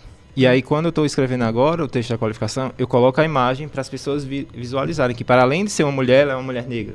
Assim, A Uhum. gente precisa identificar que existe uma imagem que corresponde a cada autora. Porque muitas vezes a gente coloca tudo num olho só. Né? Uhum. Eu fiz um teste esse- esses dias numa disciplina que era projetar o nome das autoras que a gente tinha trabalhado. Né? E aí era só para identificar se as pessoas tiveram cu- curiosidade de fazer a pesquisa para olhar a imagem. E eu dizia isso lá no começo do semestre. Né? Olhem, joguem no Google para vocês verem. Sim, tu no começo do semestre tu Sim. cita aqui. À medida que for É passando o ano, dê uma olhada, é importante dar uma olhada nas isso, imagens. Isso. E aí eu cheguei no final do semestre e projetei as autoras. E eu, eu fazendo, ia marcando. né? Todos erraram. Então, assim, a única que, que se salvou foi a Guacira, porque eu coloquei num slide no começo do semestre. Então, assim, Uhum. existe toda a discussão que reforça né, que essa linguagem que a gente usa hoje na, na academia, ela é um uma, uma, Uhum. uma linguagem que conserva poder. E esse Uhum. poder é masculino. né, e a gente precisa um pouquinho se des- desestabilizar isso, né? Escutando muitos não, não pode, né, não deve, não ficou legal isso, mas a gente vai resistindo. Né, e vai Uhum. se afirmando outra forma de escrever, de produzir conhecimento, de desestabilizar esses poderes, né? De incentivar essas mulheres a falarem, né? A, a se colocarem. Eu vou ler o que o Williano falou aqui, aí eu faço um comentário que eu vi essa semana. Ele colocou assim, sobre.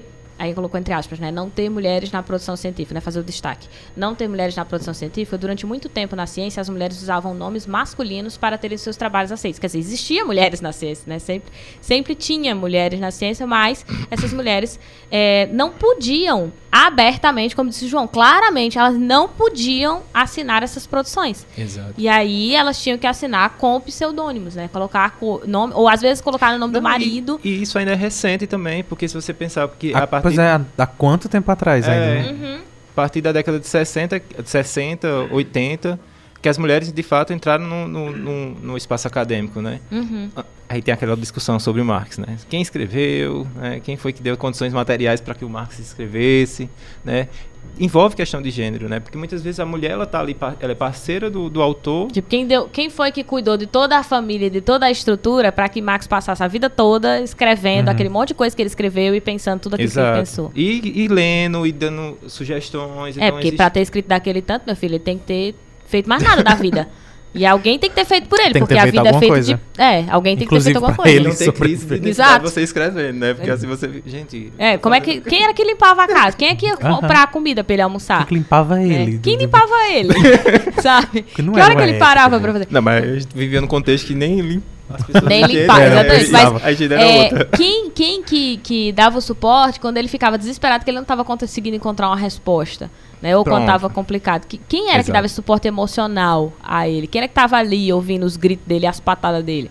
Sabe? Quem estava por trás construindo com ele? Ele não fez isso Exato. Mas sozinho. e até quem tava de fato fazendo ciência, porque foi o exemplo. As mulheres tinham que assinar com nomes masculinos. Aham. A comunidade queer não podia ser autodeclarada queer. Então, como é que a gente consegue estudar essas pessoas se elas próprias não podiam se afirmar na história? Exato. Por isso E que a fala que foram apaga. invisibilizadas. Sim. né? É, é natural que a gente não consiga, porque eles não podiam se colocar na história. Uhum. E até quem conseguiu foi apagado no fim das contas, porque isso me faz. Toda, tudo isso me faz voltar àquela ideia do comecinho de a, o homem branco e hétero é o único que está acostumado a reagir Uhum. a, a, a qualquer coisa que aconteça a ele. Ele, pelo menos, ao que a gente comentou no começo, ele reage. E no fim das contas, eu acho que isso é muito mais abrangente do que o que a gente consegue discutir. Primeiro que o nome disso é o quê? Arrogância. Porque ele É arrogância acredita... quando isso é a representação da mulher. Porque se a mulher for responder, é porque ela é arrogante. Não, então, quando, quando, quando é o homem enf- eh, enfrentando algo, ele vai conseguir se impor. Aham. Porque ele está acostumado a se impor sem nenhum prejuízo. Aham. Então, isso eu acho que isso vai além. Isso vai primeiro que a, a- me leva muito a pensar que é um, das grandes, um dos grandes motivos a, a toda a questão do orgulho. Por que, que não existe um orgulho hétero? Eu disse, primeiro, por que é que você sente a necessidade de existir um orgulho hétero? Então eu acho que o que vem dessa reação é justamente essa arrogância, essa necessidade de se sentir principal, de se sentir protagonista em qualquer cenário. Uhum. E aí isso vai. Eu consigo imaginar, sinto muito as esquizofrenias que eu falo, mas eu consigo imaginar até essa pessoa dizendo que ah, a gente não, não vê mulheres na história fazendo ciência. Ah, mas tem o caso de fulana. Uhum. Ok, Essência. por que é que você precisa é, é, discutir com essa informação? Por que é que você precisa apontar um caso, que claramente foi um caso, e Dentro foi de uma exceção Uhum. de toda a história, por que é que você precisa sentir a necessidade de diminuir essa informação? Se não for também o protagonismo interior querendo provar, não, Tipo, você ah, está pera, errado eu preciso porque falar, eu estou tenho certo. uma informação É. aqui, eu sou tão importante que eu preciso Exato. falar. É para questionar a sua afirmação, né? Uhum. Que é Uhum. isso. Né? Não é para refutar. Na verdade, ele refuta a sua afirmação. Ele não reforça o que você está falando. É, ele vem Exato. pra derrubar e, pra, e assim, numa sensação de, ah, eu tenho um exemplo, pera, eu tenho um exemplo, eu tenho um exemplo. Mesmo que seja quando é pra apoiar, vamos supor, eu tô aqui falando Mas sobre é, eu- eu- mulheres pra apoiar, eu tenho Eu, que, não, mas deixa eu dar um exemplo aqui. subjetivo. Sim. É tudo muito subjetivo. Não, não, não é algo discreto. É por isso que, por isso que é tão difícil combater Uhum. é, racismo, a, a- todas, toda, a racismo de maneira geral. Ah, por isso que é tão difícil. Uhum. Porque é muito mais subjetivo, é muito mais cheio de nuances É- do que o que a gente arraigado. consegue. É. O Williano colocou aqui, na matemática tem casos de professores homens colocando nomes nas disciplinas para que os alunos viessem. É, porque se soubessem que eram mulheres antes, ninguém aparecia. Sabe? E assim, você pensa, ah, mas é só na matemática. Não é. Não. Não é. E aí não é que as pessoas assim, ah, é uma mulher? Não, eu não vou, é uma mulher. As pessoas simplesmente começam a achar, ah, mas será que ela sabe mesmo? Ah, ninguém vai afirmar assim, ah, mas é porque ela é mulher, ela não sabe. Não, as pessoas não vão olhar e vai assim, será que ela sabe mesmo? Ah, mas de onde ela tirou essa informação? Uhum. Ah, e quando foi que ela leu? Então, vai lembrar de pensar, quando é uma autora, de pensar, ah, e ela não tinha filha, não? E ela não quis casar? Ah, deve ser uma mal pra- amada. Né? Começa a construir e pensar o que seria o que estava por trás. Diferente do Exato. exemplo que você estava falando, do Max, ninguém parou para pensar que Max, ah, será que ele casou? Ele teve filhos? Como que ele cuidava da casa? Como que é, era porque ele não conseguia se relacionar com ninguém? Ele se isolou da sociedade? Ele Uhum. era doido? Ninguém questiona. Exa e é, é tão mais abrangente que isso que a gente para num negócio que tá na casa de todo mundo. No Jornal Nacional, Uhum. quando foi que apareceu a primeira mulher? E quando apareceu, a que se manteve, por que, que ela tinha que ser casada com o cara que tava Sim, do lado? Pois é. A que se manteve tinha que ser minimamente Casada casada, com com- o cara. E aí, quando foi que apareceu a primeira mulher negra no Jornal Nacional? Porque isso foi Uhum. Não, e muito quando apareceu a segunda? Exato. Porque, quando tipo, apareceu beleza, apareceu duas mulheres na bancada. sabe? Quando foi isso? Em toda a história do programa. Que, é, que é grande. Faz Aham. muito tempo que tá no ar. Uhum. Então é, tipo, bem maior em coisas que. De novo, a gente vem falando isso desde o programa passado. Coisas que a gente não tira o tempo pra analisar Uhum. e pra se perguntar. E quando faz, é desvalorizado, né? Sim. Então, tem- sempre tem uma visão mais, mais é, economicista da- da- das pesquisas, porque vão ter... Não, isso aí não dá, não dá lucro, não. Né? Então, o tempo todo é pensando que essas questões elas não são tão importantes quanto as outras, né? Que a ciência ela se tornou uma moeda de troca capitalista. né? Uhum. Então, quando a gente leva em consideração que é preciso discutir essas questões, né, entender, né, se aproximar dessa realidade que muitas vezes foi negada e ainda é negada, né, é porque a gente está tentando mostrar que não, a ciência ela pode ir para outros espaços que não esses que venham pensando somente em, em lucros, né, e outras questões. Está muito presente, inclusive, dentro do, pró- do próprio governo, né, dentro do próprio Senado, do próprio é, é, da as casas do povo, que o tempo todo é tentando desqualificar essas pesquisas que são Uhum. das ciências humanas, Uhum. né, que levam em consideração essas desigualdades que muitas vezes não são percebidas. Né. É. Em outras palavras, as pessoas simplesmente acham que a gente está conversando como está conversando aqui. Que é, é isso que a gente faz a vida toda. A gente que faz pesquisa na área de ciências humanas, o que a gente faz é sentar e dizer, ah, eu acho que é assim. Como se a gente estivesse falando aqui sem Nossa. nenhum conhecimento, sem nenhuma pesquisa, só porque achamos. Exato. né? E aí vamos defender dessa maneira. Infelizmente é, as pessoas atacam as ciências humanas. Tem vários podcasts já gravados falando sobre isso, mas precisaremos falar várias vezes, porque durante centenas de anos foi falado o contrário. Né? Foi- foi- Então a gente tem muitos anos ainda pela frente para falar sobre esse assunto. Temos também o Isso Não Cai na Prova, que tem alguns conteúdos já gravados lá no, no, no YouTube falando sobre alguns desses assuntos e nós vamos estender. Mas eu acho que o João já deu uma puxada importante para o nosso segundo bloco, porque ele falou sobre é, é, a questão de o orgulho hétero, né? Por que, que não temos orgulho hétero? E aí, como já são 8 e 5, eu vou sugerir que a gente vá pro intervalo, fique esses três minutinhos, que é o tempo de vocês correrem aí para pegar, sei lá, uma pipoca. O Instagram vai cair em 26 segundos. Acho então já é o tempo da gente trocar também. E a gente volta fazendo o quadro Isso Não Cai na Prova e o Luiz vai continuar conosco que a gente comenta sobre o orgulho LGBTQI+. Beleza? Três minutinhos, fica aí aguardando a gente. Quem tá no Instagram e no YouTube se mantém, tá? E aí E a antes, gente continua. só bem rápido, quando a gente fala orgulho hétero rindo e sendo irônico, é porque é idiotice, tá bom? Mas você entende já Mas depois, fica que a gente explica. depois do intervalo, fica bem por aí, porque é rapidinho.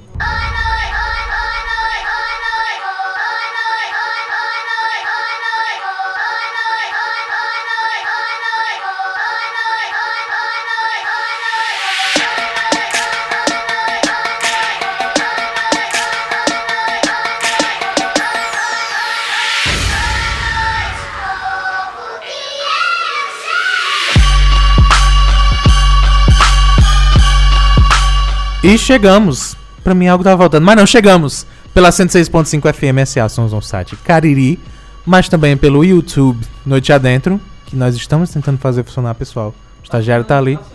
E pelo arroba underline Noite Adentro no Instagram, você pode ver a gente. Quem tá segurando é o convidado. Era isso que eu ia falar, o convidado também já pegou Quem mandou ele vir? Ele É. sabia disso. A gente avisou. Mentira. Mas quem segurando é ele. Mas voltamos. Eu quero que eu dizer, a música, a música é do caramba, essa música é nossa abertura. Se você quiser conferir depois que o programa acabar, o nome da música é Boa Noite. Boa Noite do Trop Killers. Então vai lá, é, é- é bem divertido, é massa mesmo. E por que a gente tá fazendo isso? Porque a gente tem propaganda? Porque tem patrocínio? Não, Não, porque, porque- toda vez o convidado diz, nossa, que música, música é legal. incrível. E a gente aproveita. E é muito legal. E é o trabalho do cara, então É, vai lá então- conferir. Né? A gente dá crédito diferente de algumas pessoas. É dele, então. Dá crédito pra quem produziu. Sim. Sim. Lívia Leite, o que, é que a gente faz agora? Falando em créditos, nós vamos falar de um quadro que é o da Estão sua operadora preferida. Meu telefone é Olha, qual pra você colocar créditos? Agora era a hora de termos um patrocínio, né, de alguma operadora Falando em pra crédito. jogar e pá, fazer a propaganda Você aqui. que quer aí. Mas, enfim, não temos ainda, então quem quiser patrocinar, tamo aí.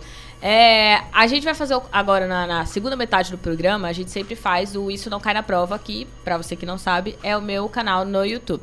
E aí a gente decidiu trazer o canal pra cá também, né? O conteúdo do canal pra cá também. Só que não, nem todo conteúdo que eu produzo aqui é, vai lá e vice-versa. Então, sugiro que você se inscreva. Isso não cai na prova no YouTube. Isso não cai na prova no Instagram. Isso não cai na prova em todos os lugares. É isso cai na prova, exceto no Twitter, que é arroba não cai na prova. E aí eu produzo conteúdos diferentes pra cada um deles, porque não dá pra ficar produzindo só a mesma coisa. Então, aqui a gente vai falar sobre, por exemplo, a temática que a gente vai falar aqui ainda não está lá no, no YouTube, mas é possível que se torne um vídeo, depois eu vou compactar tudo isso. Por quê? Porque nós estamos no mês de junho, né? Estamos começando o mês de junho, hoje é dia primeiro. Pois é, é Hoje é sim. dia primeiro. Estamos no primeiro dia de junho, no primeiro dia do orgulho. Orgulho o quê, João? LGBTQAI, mas porque chega uma hora que nem o pessoal da comunidade sabe as letras. E mas aí- é importante o mais, porque Exato. tem mais a gente, gente também. sempre tem que colocar o mais, que é pra garantir que vamos englobar todo mundo. Então, ah, mas de fato, eu tinha falado isso na semana passada, a gente falou, né, sobre a retirada da. A gente podia da- trazer as outras letras também depois, Lívia, tipo, nem que seja pra falar, não só as quatro principais, tipo, Sim. o que que é que? O que que é o, o I, Sim. o A? Também o acho. dois. O, o, o Luiz poderia super Tem ter um- falado sobre Tem um o que, número que é que, eu acho. O que que é o 2? Queer. É, É. não, então. Não, Não, ah, ah, o ok. que- Obrigada, Luiz, por ter falado. Não, a- O que, não. que é queer? Não, o quê? Então, então, o quê? O, o quê? Não, que- É, não, Ai, ninguém vai entender a referência. gente? Quem não sabe o que é queer não tá nem entendendo esse diálogo. Meu Deus. que você provavelmente em casa usou como quer. Lembra no disso? seu Instagram. Lembra que- disso sabe no aquele Instagram? que você coloca O que lá é, viu? o que, É, o que E, é. R, e aí você botou quer. Você quer? Ali é não queer. era quer, amigo topzera. Era queer. Mas tudo bem. A gente pode fazer assim o programa. Fica até o convite pra, pra Luiz voltar, enfim, pra gente debater também sobre esse tema posteriormente. Mas, enfim, nós estamos em junho. É o ju- junho é o mês do orgulho e o não é do orgulho hétero, certo? Então, Porque não existe. Porque não existe a necessidade Porque se de você tem orgulho, você está errado. Não tem por que ter orgulho de ser é, hétero. é, é Na importante. verdade, que você já tem esse orgulho, Porque né? você Então, já assim, tem esse orgulho. Você nu- nunca teve vergonha, porque na Exato. verdade é isso. Né? Então nós já estamos começando. O tema é pra falar sobre orgulho LGBT. É, é- ai meu Deus, eu sempre vou confundir só porque me, me Pode, interromperam. não, eu pode- sempre falo do mesmo jeito, é LGBTQI. E aí, só porque me interromperam no começo do programa, agora eu fico com medo de esquecer. Lívia, Vamos lá. eu estou lhe dando permissão pra falar só as quatro primeiras. Ok. Mas É o Luiz ideal? não me deu. Ele Não, disse pra eu falar LGBTQI. Porque E eu concordo. Então eu vou falar LGBTQI. não é o ideal, mas se você quiser. Chega uma hora que. Mas vamos lá.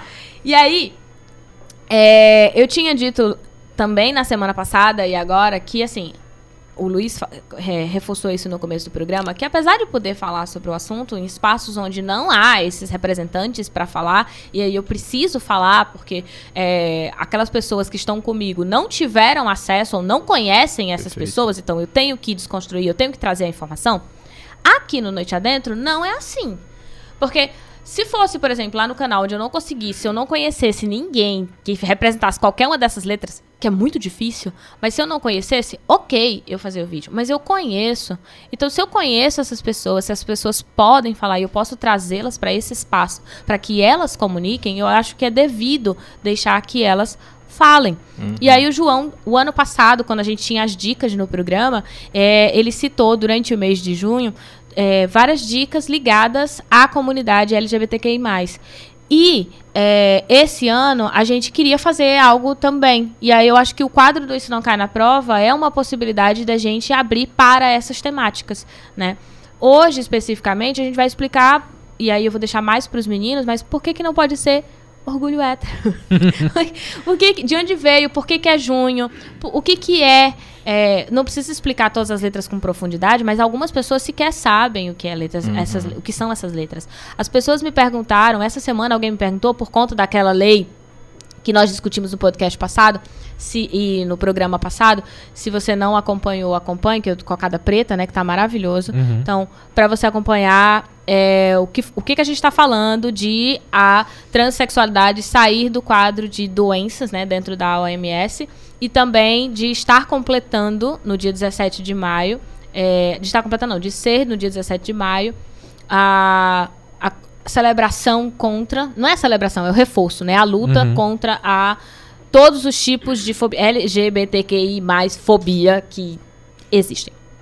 E a gente falou isso no programa passado, a gente não vai se estender a falar isso novamente, mas de- essa semana uma pessoa me perguntou se a ser gay era uma raça. E aí eu vou explicar por que, que a pessoa me perguntou isso. Maravilhoso. Que espontâneo. Foi bem espontânea. E assim, eu tô sempre lembrando que eu não. Principalmente quando essas perguntas vêm de crianças e de adolescentes, a gente não pode considerar que isso é burrice. Né? Ah, É você é burro. Né? Não. É muito pelo contrário, crianças e adolescentes são pessoas que querem aprender. Crianças e adolescentes não são aquelas pessoas que a gente imagina assim, ah, mas fica confuso na cabeça da criança ver dois gays se beijando. Não, fica confuso na sua cabeça, que tá acostumado com um Uhum, padrãozinho. Que é preconceituoso. Sinto Exato. muito, mas que é Exatamente, preconceituoso. que eu ouvi isso hoje. Não, não sinto muito. Foda-se você, é sinto, não. preconceituoso. que eu ouvi isso hoje. Não fica confuso pra criança, fica confuso pra você que É, tem uma que noção é nojento. do que é um padrão, criou um padrão, que é um nojento, exatamente. Você que criou um padrão e aí quando você vê algo diferente, você não entende. Como tudo aquilo que você olha na vida que foge ao que você padronizou, vai ser estranho. Pra criança não é. Então a criança vai perguntar porque ela não sabe, mas ela não vai perguntar por que são duas pessoas, são dois rapazes se beijando, por exemplo, ou se casando, né? Dois caras casando. Uhum.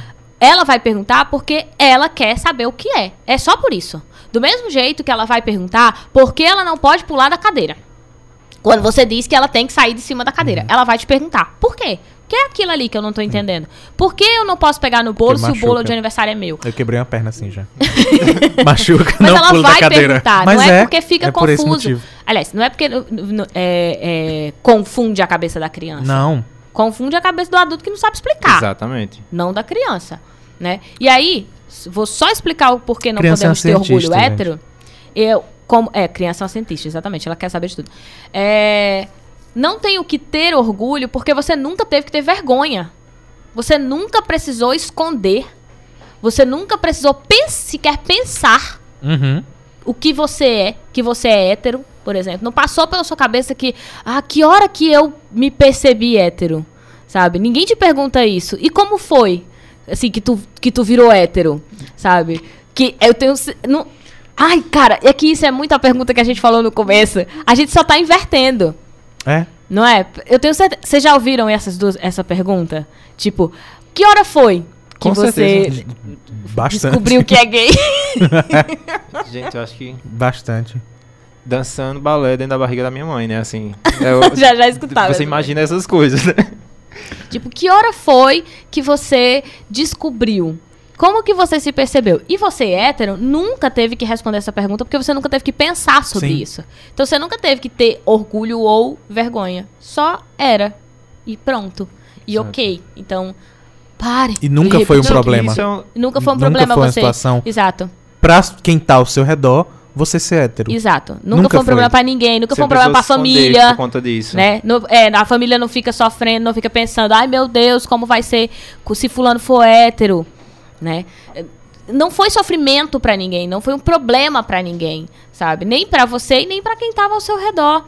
Então, não tem do que você se orgulhar, porque você tava só lá vivendo, você não teve que lutar pra desconstruir nada, você não conquistou nada, já tava conquistado quando você chegou. Então, não, para de falar que tem que ter orgulho hétero, que é ridículo, você tá me envergonhando, inclusive, sabe? Eu, tenho como hétero, vergonha. né? É, eu como hétero fico morta de vergonha quando eu vejo alguém falando, ah, orgulho hétero. Orgulho de quê, porra? De que, que você tem orgulho, sabe? O que, que você fez na sua vida pra ter orgulho disso? Eu não fiz nada. Nunca escolhi. Nunca precisei pensar sobre a minha heterossexualidade, sabe? Nunca precisei escolher. Também nunca precisei responder pra ninguém. Exatamente. né? Nunca precisei ser questionada no meu trabalho se é, aquilo não iria atrapalhar alguma criança ou confundir, sabe? Ninguém ficou perguntando assim, ah, mas a criança quando olhar pra tu não vai ficar imaginando com quem tu se relaciona, ela não vai ficar confusa. Eu não precisei passar por isso. Então, não, você não tem que ter orgulho de nada, né? Mas aí eu vou deixar a palavra com vocês. Eu quero que vocês expliquem por que, que é orgulho Não, gay. mas o movimento é esse. Se você acha estranho falar sobre orgulho LGBT, você pensa em si. Então, assim, será que você se esforça para ter orgulho daquilo que você é? Então, se você se esforçar, provavelmente você pertence a um grupo minoritário, né? Então, assim, parte, parte desse, desse princípio, né? Então, se você não consegue entender isso, é porque você tem toda a estrutura, né, social, psicológica, tudo envolvido para pertencer a um grupo que sempre não sempre se afirmou, mas não precisava é, é, se, se orgulhar daquilo. Né? Eu acho que o movimento é esse. Do mesmo jeito, por Uhum. É, exemplo, e quando você diz assim, tem que se esforçar, não é no sentido de você ficar mostrando pra todo mundo que você é macho. Exato. sabe? E isso, inclusive, compromete a sua afirmação sexual, né? Porque isso mostra que você não tem, tem convicção daquilo. É, porque a necessidade de afirmação é. É, é, gente, desculpa. assim, se você agora ficou com- preocupado, a sua necessidade de ficar afirmando que você é algo. Se você não precisa afirmar, porque.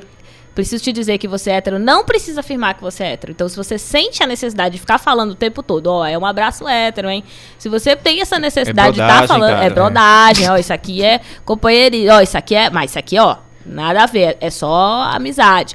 Se você tem essa necessidade, isso na- sinaliza que você não tem segurança sobre você mesmo, porque Sim. você não precisa ficar falando isso. Todo mundo já parte do pressuposto que você é hétero. Todo Exato. mundo, por mais que você não queira aceitar, todo mundo já acha que você é hétero.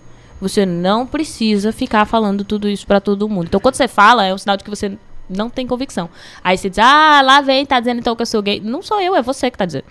Porque é você que, Que tá, tá com tendo. dúvidas, né? É, é você que tá demonstrando que tá com dúvida. Eu já parti do pressuposto que você era hétero, mas você fica querendo me provar toda hora, então é você que tá me Gente, dando sinais de que talvez você que- não saiba o que você é de verdade.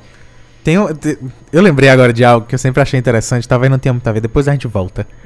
o programa é assim, eu faço o que eu quiser, é meu. Ah, ah, que é, eu sempre, eu sempre achei legal ah, quando um homem gay dá em cima desse tipo de homem hétero. É, que a gente Porque- não tá falando de todos, né? Não, o estagiário, por exemplo, tá se acabando de topzera. rir ali. Ele é hétero e não tá tipo, Ei, mas não é todo hétero que é Porque assim. não tem. Por quê? Porque não tem Porque necessidade não dele é. falar. Ele pode ficar Então. calado porque ele sabe que não é com ele. Mas quando o, o, o- Vamos usar a topzera. Querem dar um nome pra, pra, pra esse hétero nojento, inseguro? Que não seja topzera? Quer usar um nome? Não, senão a gente. Eu tenho o Chernobyl também. É, pronto, o Chernobyl. esse tipo de pessoa. Ah, quando um homem gay dá em cima desse tipo de hétero, que ele se revolta e ele fica com raiva, eu sempre achei interessante, porque nessa situação, o homem gay tá fazendo com o homem hétero a mesma coisa que o homem hétero faz com a mulher hétero. Aham. Eu sempre achei interessante. Porque é tipo, olha como você fica revoltado quando alguém faz com você exatamente a mesma coisa que você faz com É. uma mulher. É, exa é exatamente. Isso é mais, isso é mais partindo talvez pro feminismo do que de fato pro orgulho LGBT, mas eu sempre achei interessante. Uhum. E aí eu lembrei agora e eu quis comentar. Eu acho legal pra caramba. Porque chega a ser violento. Exatamente. Uhum. O tão. O, o, o tão. ah, eu não sei aonde que mexe, psicologicamente, claro. Mas o tão, o tão inseguro que é. Mas também o, o quão nojento ele provavelmente é, porque é a maneira que ele trata a mulher. Eu sempre achei isso assustador e interessante. Mas é, eu acho que volta o exemplo que a gente vinha falando no começo do programa, né? Quando você investe, você estranha muito, sabe? No- é, quando é o cara que dá em cima da mulher, é super normal, é aceitável, e a mulher que é escandalosa. Quando você inverte, quando você coloca ele como uma situação de alguém que foi lá falar com ele, que foi dar em cima dele, ele acha que é o fim do mundo, ele Exato. fica escandalizado, que isso é impossível. Como assim, não, ninguém me respeita? Agora, se a gente fala não é não, aí, ah, que frescura. Sabe? Exato. E aí tem uma questão que eu acho bem interessante colocar na, quando vai se discutir, por exemplo, orgulhos, né, é a questão da representatividade. né? Isso é, é importantíssimo. Porque se você pensar, por exemplo, que até pouco tempo, né, menos de oito anos, a gente não tinha oito anos, a gente não tinha é, uma um casal gay numa novela, né? Então assim, Olha, olha, olha essa ter- duração. Há oito anos. há oito anos, né? Então assim, tipo, Um casal. Aí tem, lá vários, os, é, aí tem lá esse casal, mas eles não se tocam, eles não Uhum. trocam afeto, eles Igual não... um casamento que aconteceu semana passada, inclusive. Que certas pessoas Exato. Dois não caras menciona. que se casaram Não menciona o nome. e não se Não beijaram. menciona. E aí teve um beijo hétero.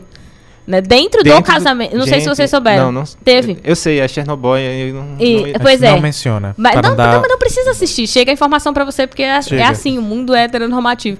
então chega, mesmo que você não queira. Você tá lá, e aí eu descobri que teve um casamento de dois caras, e aí esses dois caras não se beijaram durante esse casamento, supostamente para respeitar todas as pessoas que poderiam ficar Ai, incomodadas. nojo. E não bastando isso, E que é bastante foram simbólico, foram vê-los sabê-los, exato, vê-los se casar. Então, não, mas a gente vai respeitar as pessoas.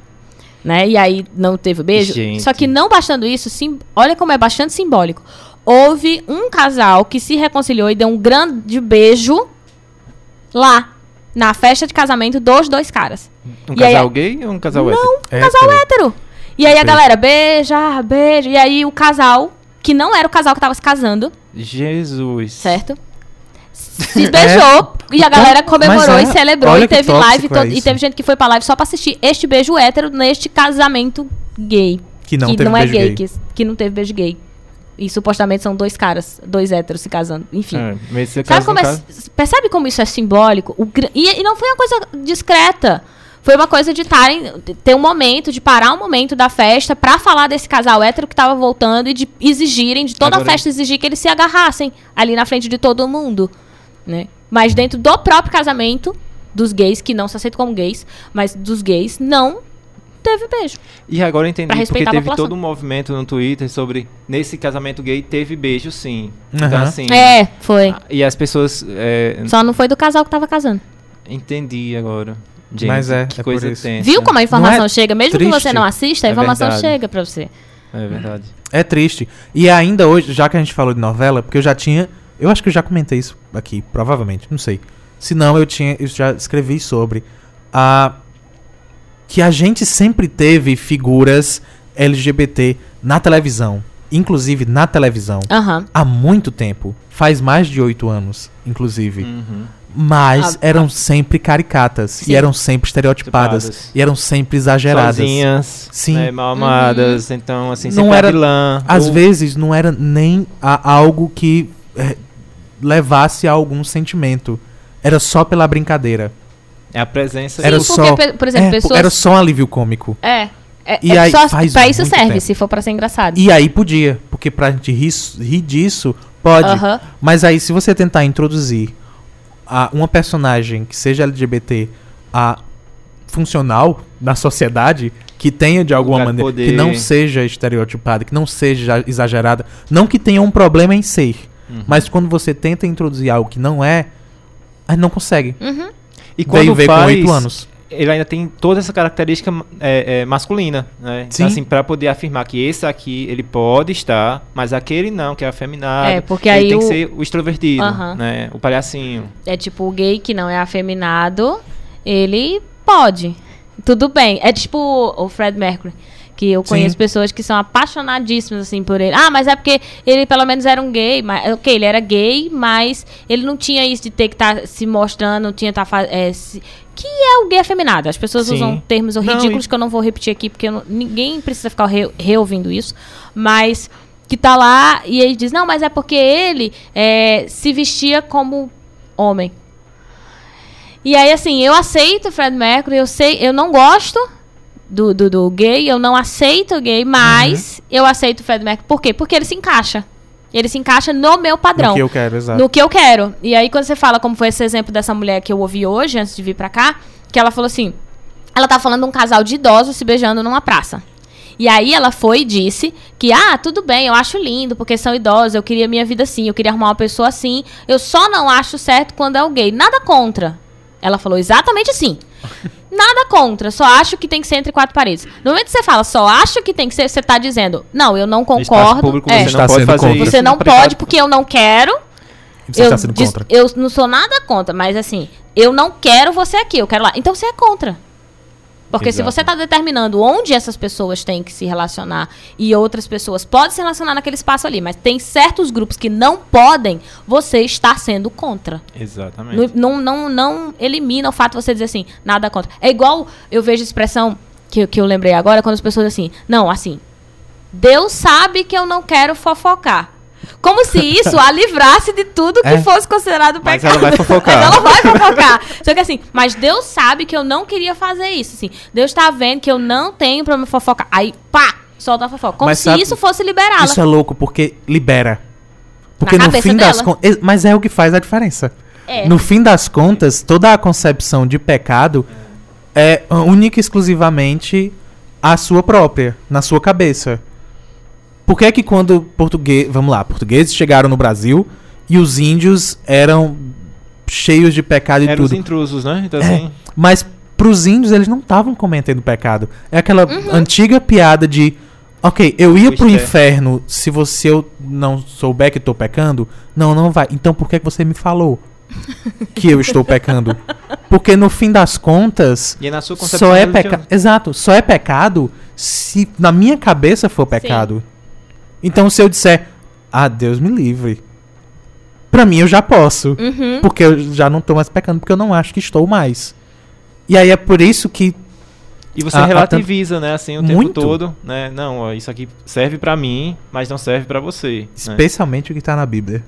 Às vezes tem coisa que pode, tem coisa Então que só não é pode. pecado pra você, pra mim É. não, ele vai perdoar. É, Então, porque Deus entende. Exato. Uhum. Né? E aí isso vale, inclusive, para a situação que a- essa pessoa descreveu. Ah, não, mas eu não tenho nada contra. Quer dizer, Deus sabe que eu não tenho. E aqui, eu- essa pessoa especificamente não colocou o Uhum. nome. Foi só porque. O nome de Deus, né? Na, na história. É, foi só porque eu, lem eu lembrei de várias pessoas que fazem Mas essas colocam, referências. sim. Colocam mesmo, né? Não, você mata uma pessoa em nome de Deus. né? Então, assim, Ah, com certeza. não, é porque era uma aberração e Deus queria fazer isso. Sim. Não, não era Deus, tá era triste. você. Nossa, de tudo, já É. vi. que- Quantas vezes eu já cheguei? Eu cheguei em sala de professores e aí teve uma situação que eu entrei na sala e aí a pessoa falou assim: Deus fica tão triste com essas coisas. Eu não sabia o que ela tava falando, mas eu fa- sabia que era merda, porque. Como Coitado assim? de Deus, né? Coitado de Deus, sabe? Tipo, ah, Deus fica tão triste. Eu falei, será que eu vou aguentar ficar nessa sala? Eu juro que eu voltei na porta e segurei e falei, vou sair, Foi um porque eu sei que vai vir. Deus quis que eu ouvisse por sair. Foi esse E Deus. aí eu quis voltar, porque a pessoa começou a falar sobre como Deus. E isso vai justificando porque ela pode fazer. Que é o que a gente vem falando de demonizar os grupos LGBTQI+, sabe? Todos, todos. Ah, porque é- é- Deus não concorda com isso. Deus está muito triste com isso. Então, quando você demoniza, você não tem mais como justificar, porque eu não preciso É. compreender. Eu não preciso compreender que eu estou errada, Uhum. né? Eu justifico na minha cabeça que Não, e você Deus não lê esses documentos que é, é, fariam com que você tivesse subsídios para fazer isso, né? No caso, os, os tratados lá de religião, Bíblia, enfim, né? Sim, os livros sagrados das É. religiões. E aí, é, você não lê, você cria na sua cabeça que estava escrito aquilo ali, Daquele ou você faz jeito. uma leitura que vai força até você acreditar e fazer com que as pessoas acreditem que aquilo aqui que você pensa estava correto, e aí você distorce toda uma concepção, né? Por quê? Porque você está querendo fazer com que a religião se enquadre no que você pensa e não necessariamente naquilo que ela se propõe, Uhum. né? E aí, quando a gente pensa, por exemplo, a temática do, do orgulho, né, é porque tudo isso passa por uma situação de negar a existência da possibilidade de pessoas serem da forma Uhum. com que elas querem. Não, e e isso não, de, de forma alguma, elas vão interferir na vida das outras pessoas, né? Por quê? Porque elas estão vivendo as suas vidas. Uhum. E aí é onde entra, por exemplo, a- as questões de que se você se sente incomodado, né, não é, não é um problema da pessoa, é seu, então resolva com você, Uhum. né? E aí, quando a gente vai falar sobre essas questões de orgulho, né, mês de orgulho, é que a gente precisa é, entender, precisa construir uma narrativa que destoe, né, que confronte com essas que operam no sentido de, de, de, de marginalizar, de fazer com que você não se perceba enquanto ser humano, né, que você entende que os termos que se usam para falar com as- a população LGBT muitas vezes tira a sua pr- própria condição humana, né? A Uhum. bicha, né? Então o que é ser bicha, né? Boneca, né? O que é ser boneca? É o tempo todo É não objetivo. ser humano, né? Exato. E aí você vai construindo uma narrativa, né? A pessoa vai construindo uma subjetividade que não se percebe como ser humano. E aí o- os casos de suicídio, né? Os casos de, de justificativa da violência, né? Do assassinato, vai entrando exatamente nisso, porque as pessoas elas não se percebem seres humanos, né? Uhum. Na verdade, as pessoas que cometem isso não percebem que as outras pessoas também são seres humanos, né? Sim. Eu, eu- quando você falou, eu fiquei assim. Quando tu falou assim, boneca, aí me veio o estalo. De fato, é distanciar do que é ser ser Ser humano. humano. Porque eu sou qualquer coisa, inclusive uma boneca, que não é um ser humano. Né? E aí é o caso de Dandara, por exemplo, em Fortaleza. Né, que as pessoas, ah, mas é porque Deus. Não... E assim, a gente tá falando aqui de Deus, porque na verdade Deus não tem essa culpa que as pessoas estão lá jogando pra ele. Mas Exato. também não, é, não são só pessoas que atribuem à religião. Né? A gente está falando de um exemplo, mas não é só pessoas que atribuem especificamente. Não precisa ser pessoa religiosa para ser Sim. preconceituoso.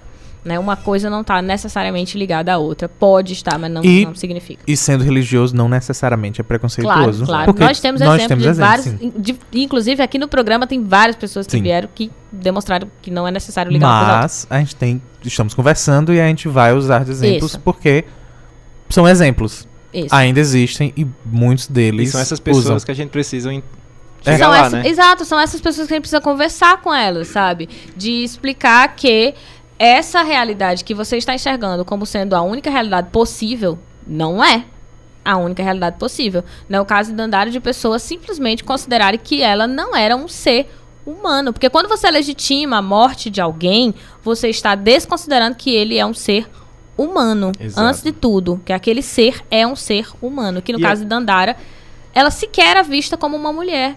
Uma Porque- pessoa, como, como, como, como uma mulher não, como um ser humano, Exato. né? Ninguém via, e aí tocar fogo, é, é, A brutalidade que tá a brutalidade com Uhum. tudo que foi construído, as pessoas compartilharem vídeo, porque eu não cheguei a abrir os vídeos, porque eu porque eu não faço isso. Eu não vejo vídeos de vítima de nada, eu não compartilho, e aí é uma sugestão, inclusive. Tem um E- vídeo no E Cara porque Prova deu sorte disso. também. Porque chegou uma. De, sim, de não ver. Porque, por exemplo, o último caso de compartilhamento gigantesco de imagens foi Gabriel Diniz. Que eu também não abri nenhum. E aí chega uma hora que é uma questão de sorte. Porque às vezes você tá passando no feed e aparece a imagem. Pois é, e aí Então- tem. Inclusive tem um vídeo no Estão Cá na Ok. Prova que é sobre Suzano. Onde eu não falo especificamente da, da- da- do que tinha ocorrido, porque eu, vi- eu gravei o vídeo um dia após a tragédia de Suzano. Mas eu falo sobre os cuidados que a gente tem que ter. Uhum. E esse é um exemplo. As nossas responsabilidades, né? Que a gente precisa entender que a gente também tem responsabilidade na hora que a gente compartilha isso. É, que, tipo, responsabilidade emocional. Exatamente. responsabilidade que não agregue nada você compartilhar. No caso de Dandara, foi, foi compartilhado é, livremente, assim, as pessoas sequer estavam questionando, elas apenas estavam assistindo a brutalidade com que aquilo acontecia, né? Não era um corpo morto, ela é, é, era gravação dela sendo assassinada, sabe? Não eram sinais dela já morta, t- toda esfaqueada, como foi o caso, né, do, do, do, Sim. do Gabriel. Mas ela estava sendo atacada. E as pessoas compartilhando esse vídeo, sabe? Naturalizando aquilo. Ah, nossa, que horror. Ok, que horror. Mas de tanto você ver horror, é igual a ficar assistindo a Atena, de tanto você ficar vendo horror, você acha que aquilo dali... Naturaliza. É, você acha que aquilo ali é sempre assim. E naquela frequência com o que está acontecendo ali. No caso da, da- dos transexuais, das travestis, ah, não é. Ele é visto de maneira diferente, por quê? Porque não é recorrente. Você não vê com tanta frequência as notícias sobre. Então você tende a achar Porque que não tem você muitos não casos. vê. Pois é. Né? Porque não é divulgado. Uhum. Porque a gente, de fato, não chega na gente. E porque o Brasil é o maior, o, o país que mais mata. E ah, tem mas uma eu não sei. situação Claro, que você não agrava conhece nenhum isso. transexual, como é que você vai. Oh, Para além da céu. questão do assassinato das pessoas trans, né? Então, quando são notificados, não respeita a identidade de gênero da pessoa. Sim. É. Aí volta a uma questão, por exemplo, era o nome de registro civil. E aí você, como é que tem essa, essa imagem aqui? Você não associa a uma questão de gênero, né, de transgeneralidade. Então existe toda uma discussão que vai fazendo com que a gente não perceba que é de fato Sim. o Brasil é um país que mais mata pessoas trans, né? É um São país- detalhes, como por exemplo a notícia, a matéria que diz um travesti. Exato. sabe? Ou travesti, né? É, ou travesti. Que, A gente, se gente- você não sabe, não existe um nem o travesti, tá? É uma, é a. E esse detalhe é importante porque você tá identificando quem é aquela pessoa. Exato. Né? Por mais que seja. Ah, mas é só uma palavra. Não é. Se fosse só uma palavra, você que se chama João e eu começasse a chamar você de Cícero, você não ia ficar incomodado. E é só uma palavra. Uhum. Então, não é só uma palavra. É todo o símbolo que, que percorre, que circula e que representa essa palavra. E aí, nes- nesse contexto todo, a gente esquece, porque justamente como não é uma pessoa que a gente passa a tratar dessa maneira, a gente esquece que, a gente, pelo menos a questão do pecado, a gente disse que era o que Deus queria, e a gente esquece que esse mesmo Deus foi o que disse não matarás. Porque é um negócio tão simples. Exato. É tipo, gente, tá escrito. É a parte, é a parte mais óbvia É, e e literal. é uma das mais principais, assim, que ninguém discorda É em nenhuma literal. religião, não importa qual seja o Deus que, que representa, ou os deuses, ou as deusas, ninguém discorda. Tá lá dizendo. E se for o livro, e se o livro sagrado for a, a Bíblia, então Pois não é. importa qual Ent- seja então, a sua religião. É a parte mais Tá óbvia. bem é- óbvio é, lá. literal e objetiva. É a única parte que não é uma metáfora. É essa. E aí o pessoal co- continua ignorando. é, um, é um negócio louco, porque se você analisar a Bíblia, é um livro de 400 milhões de páginas que você resumiria num pedaço de papel dizendo: gente, vamos ser legal. Vamos se respeitar. Vamos É, era isso. Ah, inclusive, caramba, eu vou falar. Vamos, eu- vamos se eu- amar. Pois é. Est- estreou esses dias uma série chamada Good Homes, Homes, Good Homes, na Amazon, que eu já tinha falado pro cabeça assistir, e aí eu não falei pro restante da equipe que está aqui, porque eles não estavam aqui na hora. Mas estão obrigados a assistir. Que aí, eh, em uma das cenas, eles eh, têm um anjo e um demônio conversando na crucificação de Jesus. E aí o demônio vai e pergunta o que foi que ele fez. Aí ele disse pro pessoal a ser gentil uns com os outros. e foi. E aí o demônio fica assim, ah, tá bom. Porque foi. Ele literalmente disse, vamos ser legais, caba. É. É. E aí mataram o menino. Mataram por A causa é outra, disso. né? Então, a gente tá esquecendo de toda essa filosofia. A gente tá se importando com vários outros pedaços que não fazem diferença. E a gente tá esquecendo exclusivamente a única parte que faria. E quando eu digo a gente, é todo mundo, dentro e fora de qualquer religião. Isso é absurdo, é louco pra caramba. É. Eu ia reforçar aqui, porque a, a Débora colocou faz tempo e eu não li, que ela disse que lembrou de um artigo de opinião maravilhoso que o senhor João Will escreveu na disciplina de oficina de texto. Meu Deus, quem foi isso? Mas foi, mas foi, foi o artigo de que eu mencionava a, a que as figuras estereotipadas e LGBTs já estão há muito tempo na mídia brasileira, mas como estereótipos e Pelo amor de Deus. quando era a Vera Verão. Há quantos anos atrás foi isso? É. E era Eu, eu tranquilo. amava e a, a Vera gente Verão. E eu não brincava. entendia. Exato. Você não via com, com, com assim, Eu não, ent- não, eu não como entendia. problema, é, eu não via né? como problema, eu só não Exato. entendia. Eu ficava, porque na minha cabeça que já existia a ideia de que existe, existe homem, existe mulher. E aí eu olhava e eu dizia, eu não entendo. É é um homem ou é uma mulher? Não, não tinha meia coisa. uhum. Ou era Uhum. pra ser um homem, ou era pra ser uma mulher, porque eu sabia que Binarismo, existia. É, porque eu sabia que existia essas duas e pronto. E aí, era só o que eu sabia que existia, então eu olhava e eu ficava. Mas é um homem? Mas parece uma mulher. Mas se for uma mulher, parece um homem. E aí pronto, parava aí mesmo. É, Acabou, porque no tipo, fim- eu. No fim, não importava. Nem, nem eles ligavam pra isso, porque a- eles usam os dois artigos em vários Aham. momentos. Se a gente assistir hoje, Você vai fácil perceber encontrar, que tem os- todos os Tem os pronomes dois. ali. Mas é, é- não fazia diferença. É isso, Pra no quem fim tava das assistindo. contas, não fazia diferença pra mim. Eu admirava, sabe? Todo, toda a construção da, da, da, da personagem, toda a construção de como. De, de- da pessoa que tava ali por trás, que eu, eu conseguia diferenciar, né? Que tinha uma pessoa Um por um trás. personagem, É, ator e personagem. É, mas assim, pra mim, na prática, eu só falava, uau! E era a mesma coisa da. Como é que é o nome da. Da Elke. Que Uhum. a Elke não, ela não entra nisso. A Elke era uma mulher que eu olhava pra ela e eu ficava assim. É uma mulher mesmo?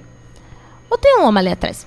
Ou é uma mulher? E no fim, eu só. Ou tem alguma coisa além disso? Eu- né? tenho- mas é que na minha cabeça não El- tinha um além. eu- é, não, Porque eu, eu, só é. aprendi os dois. E eu olhava pra Elke e ficava. "Ah, por que será? E só. Sabe assim? Ela era uma coisa. Uma, pessoa que eu tinha visto como diferente de tudo que eu já tinha visto. E pronto, era só isso. Eu só precisava ter o tempo de processar de que existiam outras formas de se expressar que não eram aquelas que eu conhecia. E pronto. Isso não mexia com- comigo no sentido de. Ah, porque como Você eu, veio- eu era é, já.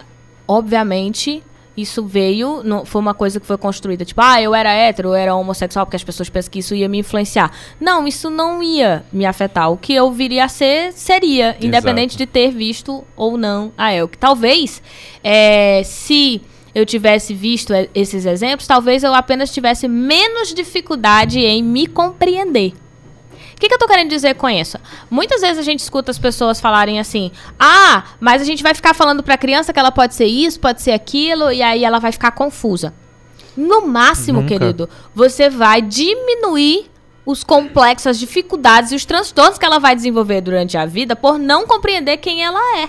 Ou que existem pessoas diferentes do que ela possa ser. Exato, né? que ela pode ser qualquer, qualquer coisa que assim, é normal. Exato. Que ela não é estranha, que ela não é um problema, ela não precisa passar por ansiedade, que ela não precisa entrar em depressão por não conseguir se enquadrar.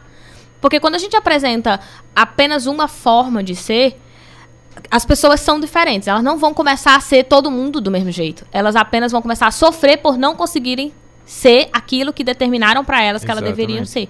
Então, quando a gente fala que as pessoas têm que ter a possibilidade de enxergar essas diferenças, não é a gente incentivando e dizendo, olha, você pode, você, você vai ser isso. Até porque, partindo por essa lógica, nossa educação ela é extremamente heterossexual e binária. Uhum. Sim. Então, se isso fosse suficiente para explicar que você ia, ao mostrar que existem outras formas de expressão de gênero e de sexualidade, né? E que existem violências por trás disso, que numa discussão de gênero a gente vai falar sobre isso, né? É, você não teria como se identificar com isso. Não existia isso, porque na nossa educação só existe Então, é, homem, não existia mulher, nenhum. heterossexual, né? Ninguém era E gay. qualquer Todo outro tipo branco, de expressão, a inclusive. gente tem que ficar se amarrando a se enquadrar nisso. E as pessoas não deixaram de ser heterossexual por isso, nem Sim. deixaram de ser homossexuais, trans. essa é a essa não deixaram. E, especialmente porque parou você adulto. Se quando você assiste um beijo gay você sente algo de diferente, provavelmente você é gay. Muito. Trabalhe isso em você. É, Tra- é, se trabalha. pare querido. e sinta o, o, porquê. Mas enfim, falando de Vera Verão, inclusive voltando a era algo que fazia tão pouca diferença. O que era Uhum. que principalmente no máximo você ia ouvir alguém dizendo que era uma bicha. Aham. Porque ainda naquela época, um gay era um homem que queria ser uma mulher. Aham. Não havia diferença entre orientação e gênero. Sim. Então, na época. Ainda hoje, todo- algumas pessoas acham hoje, isso, tem que sim, o gay exato. quer ser mulher. O que é bastante confuso, porque as pessoas acham assim, o gay quer ser mulher e a lésbica quer ser homem. Mas aí quando fala de transexual, e aí as pessoas dizem, não, não, pode, pode. ser. E de transexual gay e de transexual hétero. Sim. Porque são coisas diferentes que não se anulam. Uhum. Então acontecem ao mesmo tempo.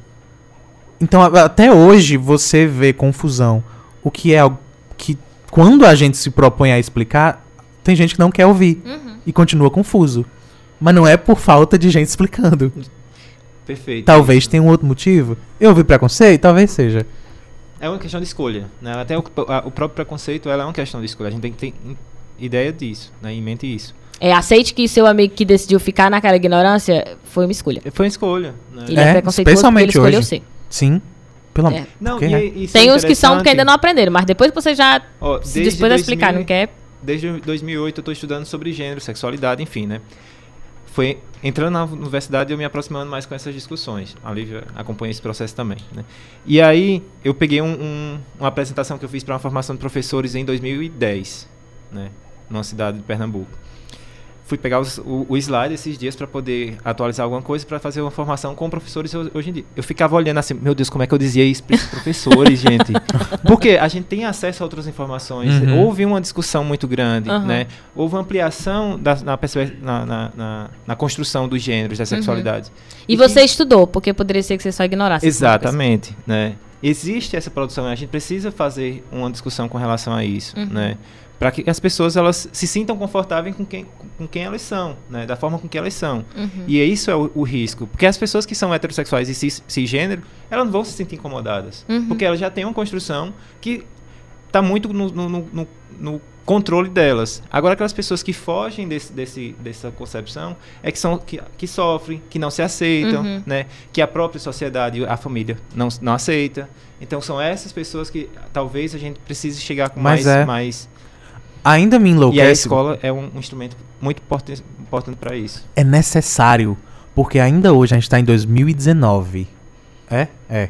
É. ainda hoje a gente tem pessoas que a gente precisa parar e dizer: Ei, gay também é gente. Uhum. Olha o, o quão básico e infantil. já. É!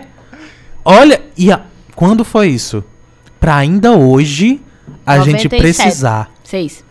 96. Eu, eu não sei contar. Mas ainda hoje a gente precisar ainda usar essa frase.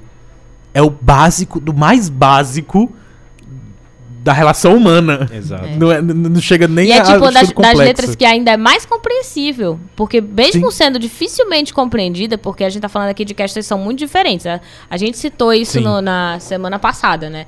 As questões ligadas a, a gays e a Sexualidade. lésbica, a sexualidade, não, não correspondem às ligadas à identidade. São coisas muito distantes e que se as pessoas têm dificuldade de compreender sobre a sexualidade, pensar sobre a identidade, então, é, é tão distante da realidade da maioria que as pessoas sequer pararam para perceber que elas não conhecem essas pessoas e não se perguntaram por quê eu não conheço ninguém.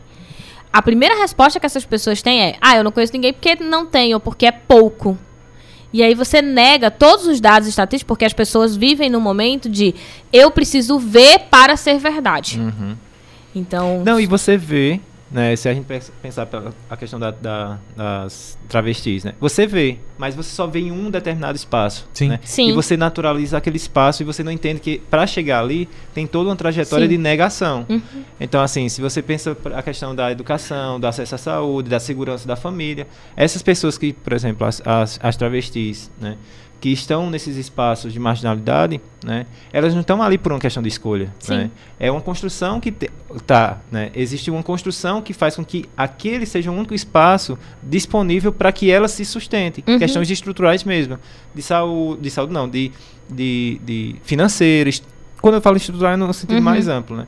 E aí, muitas vezes, o discurso, e aí é im- importante a gente falar sobre essa, questão de orgulho, né?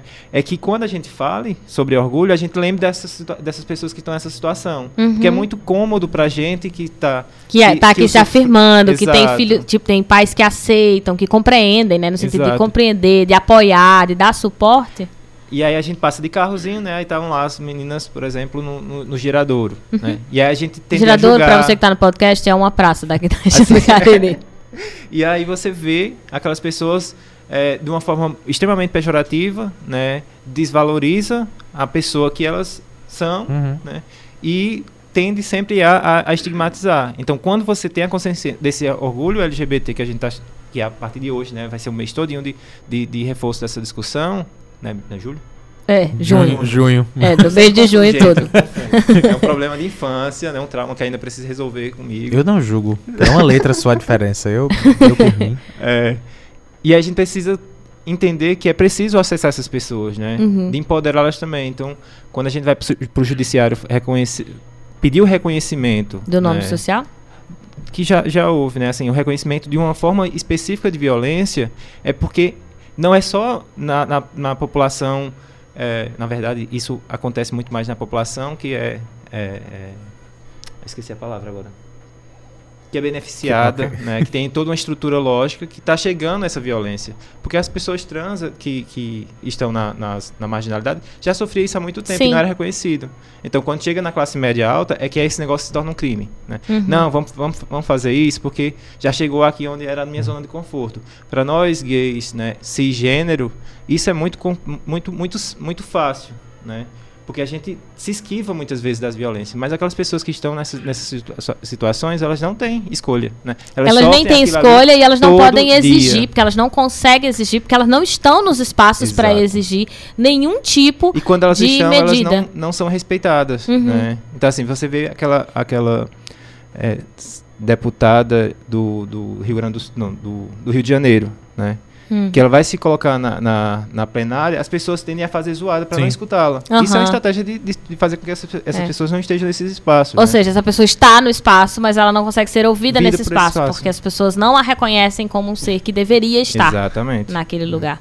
E aí existe todo um boicote com relação Uhum. aos projetos, aos, aos, aos programas que essas pessoas defendem. Né? Especialmente porque historicamente já eram essas pessoas que foram responsáveis Por todas essas. Pelo orgulho em geral. Exato. Quer falar de história? Dá Não. tempo? Gente, já. Porque a gente não. Porque a gente falou, falou e não explicou por que, que é o mês. É, porque que é o mês do orgulho. Eu Por ia que falar que é isso pra encerrar. Por que, que tem a importância. O que é a importância desse mês? Por que, que é o mês de junho? Rapidamente, meu filho. Você tem dois Ok. minutos. Pois a gente vai lembrar que é, 69, porque foi o início de tudo, foi dia 28 de junho de 69. Que se ele não tiver aí, ele vai dizer. Me disseram que faz 50 anos, não sei contar. Mas faz 50 anos. Ah, que em um bar lá nos Estados Unidos começou-se uma revolução. Revolução é ótimo. Um- mas foi uma revolução que iniciou o, teoricamente as paradas do orgulho e o orgulho em geral. Foi um bar chamado Stonewall, que na época, se a gente lembrar, na época dos anos 60, ah, era ainda um, um- um ambiente social muito complicado. Se hoje é, imagina nos anos 60. E aí, os bares que ainda aceitavam o público LGBT era algo realmente marginalizado. E quando eu digo público LGBT, de maneira geral, e principalmente naquela época, eu estou falando especificamente do pessoal que ainda hoje é marginalizado. Então, são os homens e mulheres trans, são os gays afeminados, que é o termo que a gente usa, são as mulheres masculinizadas, que é o termo que a gente usa, são pessoas que se apresentavam e se afirmavam e deixavam você perceber que são da comunidade LGBT. Então essas pessoas não eram bem vistas no resto da cidade, então elas tinham que literalmente se esconder em bares específicos ah, da região. E esses bares sofriam frequentemente ações policiais, frequentemente ações policiais. E aí quando a gente, se a gente puder entrar, foda-se o tempo. Se a gente puder entrar na história, há mu- muitas vezes, tipo, as policiais mulheres, elas pegavam o pessoal que estava vestido de mulher pra saber qual era a genitália que estava ali, porque se fosse a- alguém vestido do que seria o outro sexo, se fosse alguém travestido, essa pessoa seria presa. Então, é, era realmente algo agressivo com a população, até que chegou um dia, no dia 28 de junho do, do, dia, an- do ano 69, alguém, o, as pessoas do bar específico Stonewall disseram não, foda-se, e começaram a gritar e a n- não chegou a virar uma agressão, ninguém morreu, mas é, é, começaram a se mostrar contrários a tudo aquilo que acontecia. E aí iniciou-se um- uma semana de protestos e atos e deu início ao que hoje a gente considera, chama inclusive de parada do orgulho LGBT. Foi lá no comecinho. E por essas pessoas, eu acho importantíssimo que a gente deixe claro que foram essas pessoas. Foram os homens e mulheres trans, foram as gays afeminadas, foram as mulheres masculinizadas, São aquelas que ainda não hoje passam, né? Sim. Que não sofrem o processo de passabilidade. Porque aqui, claramente, vocês passariam por dois homens héteros. E a gente veio provando de, ca- né? de camisa Veio polo. provando de camisa É. polo que passariam. Sim. E ali, é eles com as suas identidades, ah, com as suas imagéticas, né? Ou seja, o que eu consigo enxergar, para você que não, não tá muito bem ambientado na- na- nas discussões sobre gênero. Paranauê aí. É. Quando eu olho e aí eu vejo aquela imagem de uma mulher que está com o que a gente acha que é roupa de homem. Uhum. A gente aprendeu que é roupa de homem. E era numa época que o pessoal perdia emprego por ser da comunidade LGBT. Perdia emprego, era expulso de casa, Uhum. Foi era ontem. processado. Exatamente, não é essa a questão louca? Uhum. Então era uma época bastante complicada que aí deu início ao que hoje nós temos. Ninguém sabe exatamente o porquê que foi naquele dia. Uhum. Tem gente que liga a morte da Judy Garland, que era a atriz que fez o Mágico de Oz, muito conhecida. Eu acho legal que, que tenha sido, porque ela faleceu e aí o velório foi no dia 27. Que era uma pessoa de referência. Era né? uma pessoa de referência. Porque na época, inclusive, a, o, o termo que se usava pra saber se alguém era da comunidade é se a pessoa era amigo da Judy, que era friend of Judy em inglês. Se fosse, era quase que um código, porque, de novo, era crime. Então, era o código pra saber se você era da comunidade. Então, era sempre foi um ícone gay que faleceu. Teve o velório no dia 27, e aí os protestos iniciaram na madrugada do dia 28. Então foi muito próximo. Claramente há uma relação, mas não tem como a gente relacionar. Eu acho legal que tem. Então, estou dizendo que há, pelo menos, o mito da, do- na história, essa, essa situação. A lenda de Yuri Garland. Então foi isso que iniciou pra gente explicar por que, que é junho. Uhum. É, é- é fazendo relação a, a esse caso específico. E é por isso que as paradas são nesse, nesse, mês, mês. e normalmente no final do mês. Uhum. Porque é quando que chega é perto. próximo à data. A gente vai fazer durante, e eu já tô avisando a João, a gente vai fazer durante todo o mês de junho as temáticas que envolvam o orgulho LGBTQI+. Então a gente vai Perfeito. desenvolver pautas e trazer essas pautas para o Noite Adentro é, durante todo o mês de julho nos quadros do Isso Não Cai na Prova. E aí, claro, se tiver um convidado que trouxe a temática também no primeiro momento, nada impede da gente discutir. Mas só para garantir que teremos durante todo o mês de junho. E aí eu vou pedir ajuda e reforços de João também para montar esse conteúdo. Vamos lá, cara. né? São programa é cinco, nosso, se- cinco semanas, né? Tem mais quiser. quatro temas, então. Passou o tempo. A, é, a gente vai continuar, então, a- a- com essas temáticas, né, nos próximos sábados. E aí eu vou, porque a gente precisa, por motivo de. Precisamos encerrar, porque Uhum. tá acabando o tempo. Agradecer a presença de Luiz Carlos e deixar o microfone aberto para que você faça agradecimentos, cobranças, mande beijo e fique à vontade. Eu detesto isso. não, assim, eu quero agradecer de fato a você, Ok, Luísa, então. né, pelo, pelo espaço. Mas eu não, não consigo pensar em agradecimentos para Não além das pessoas que estão eu aqui. acho né? chato. Eu não consigo, não. Né, João, prazer em conhe- conhecê-lo, né? Cabeça, mais uma vez, não, né? não fala com ele.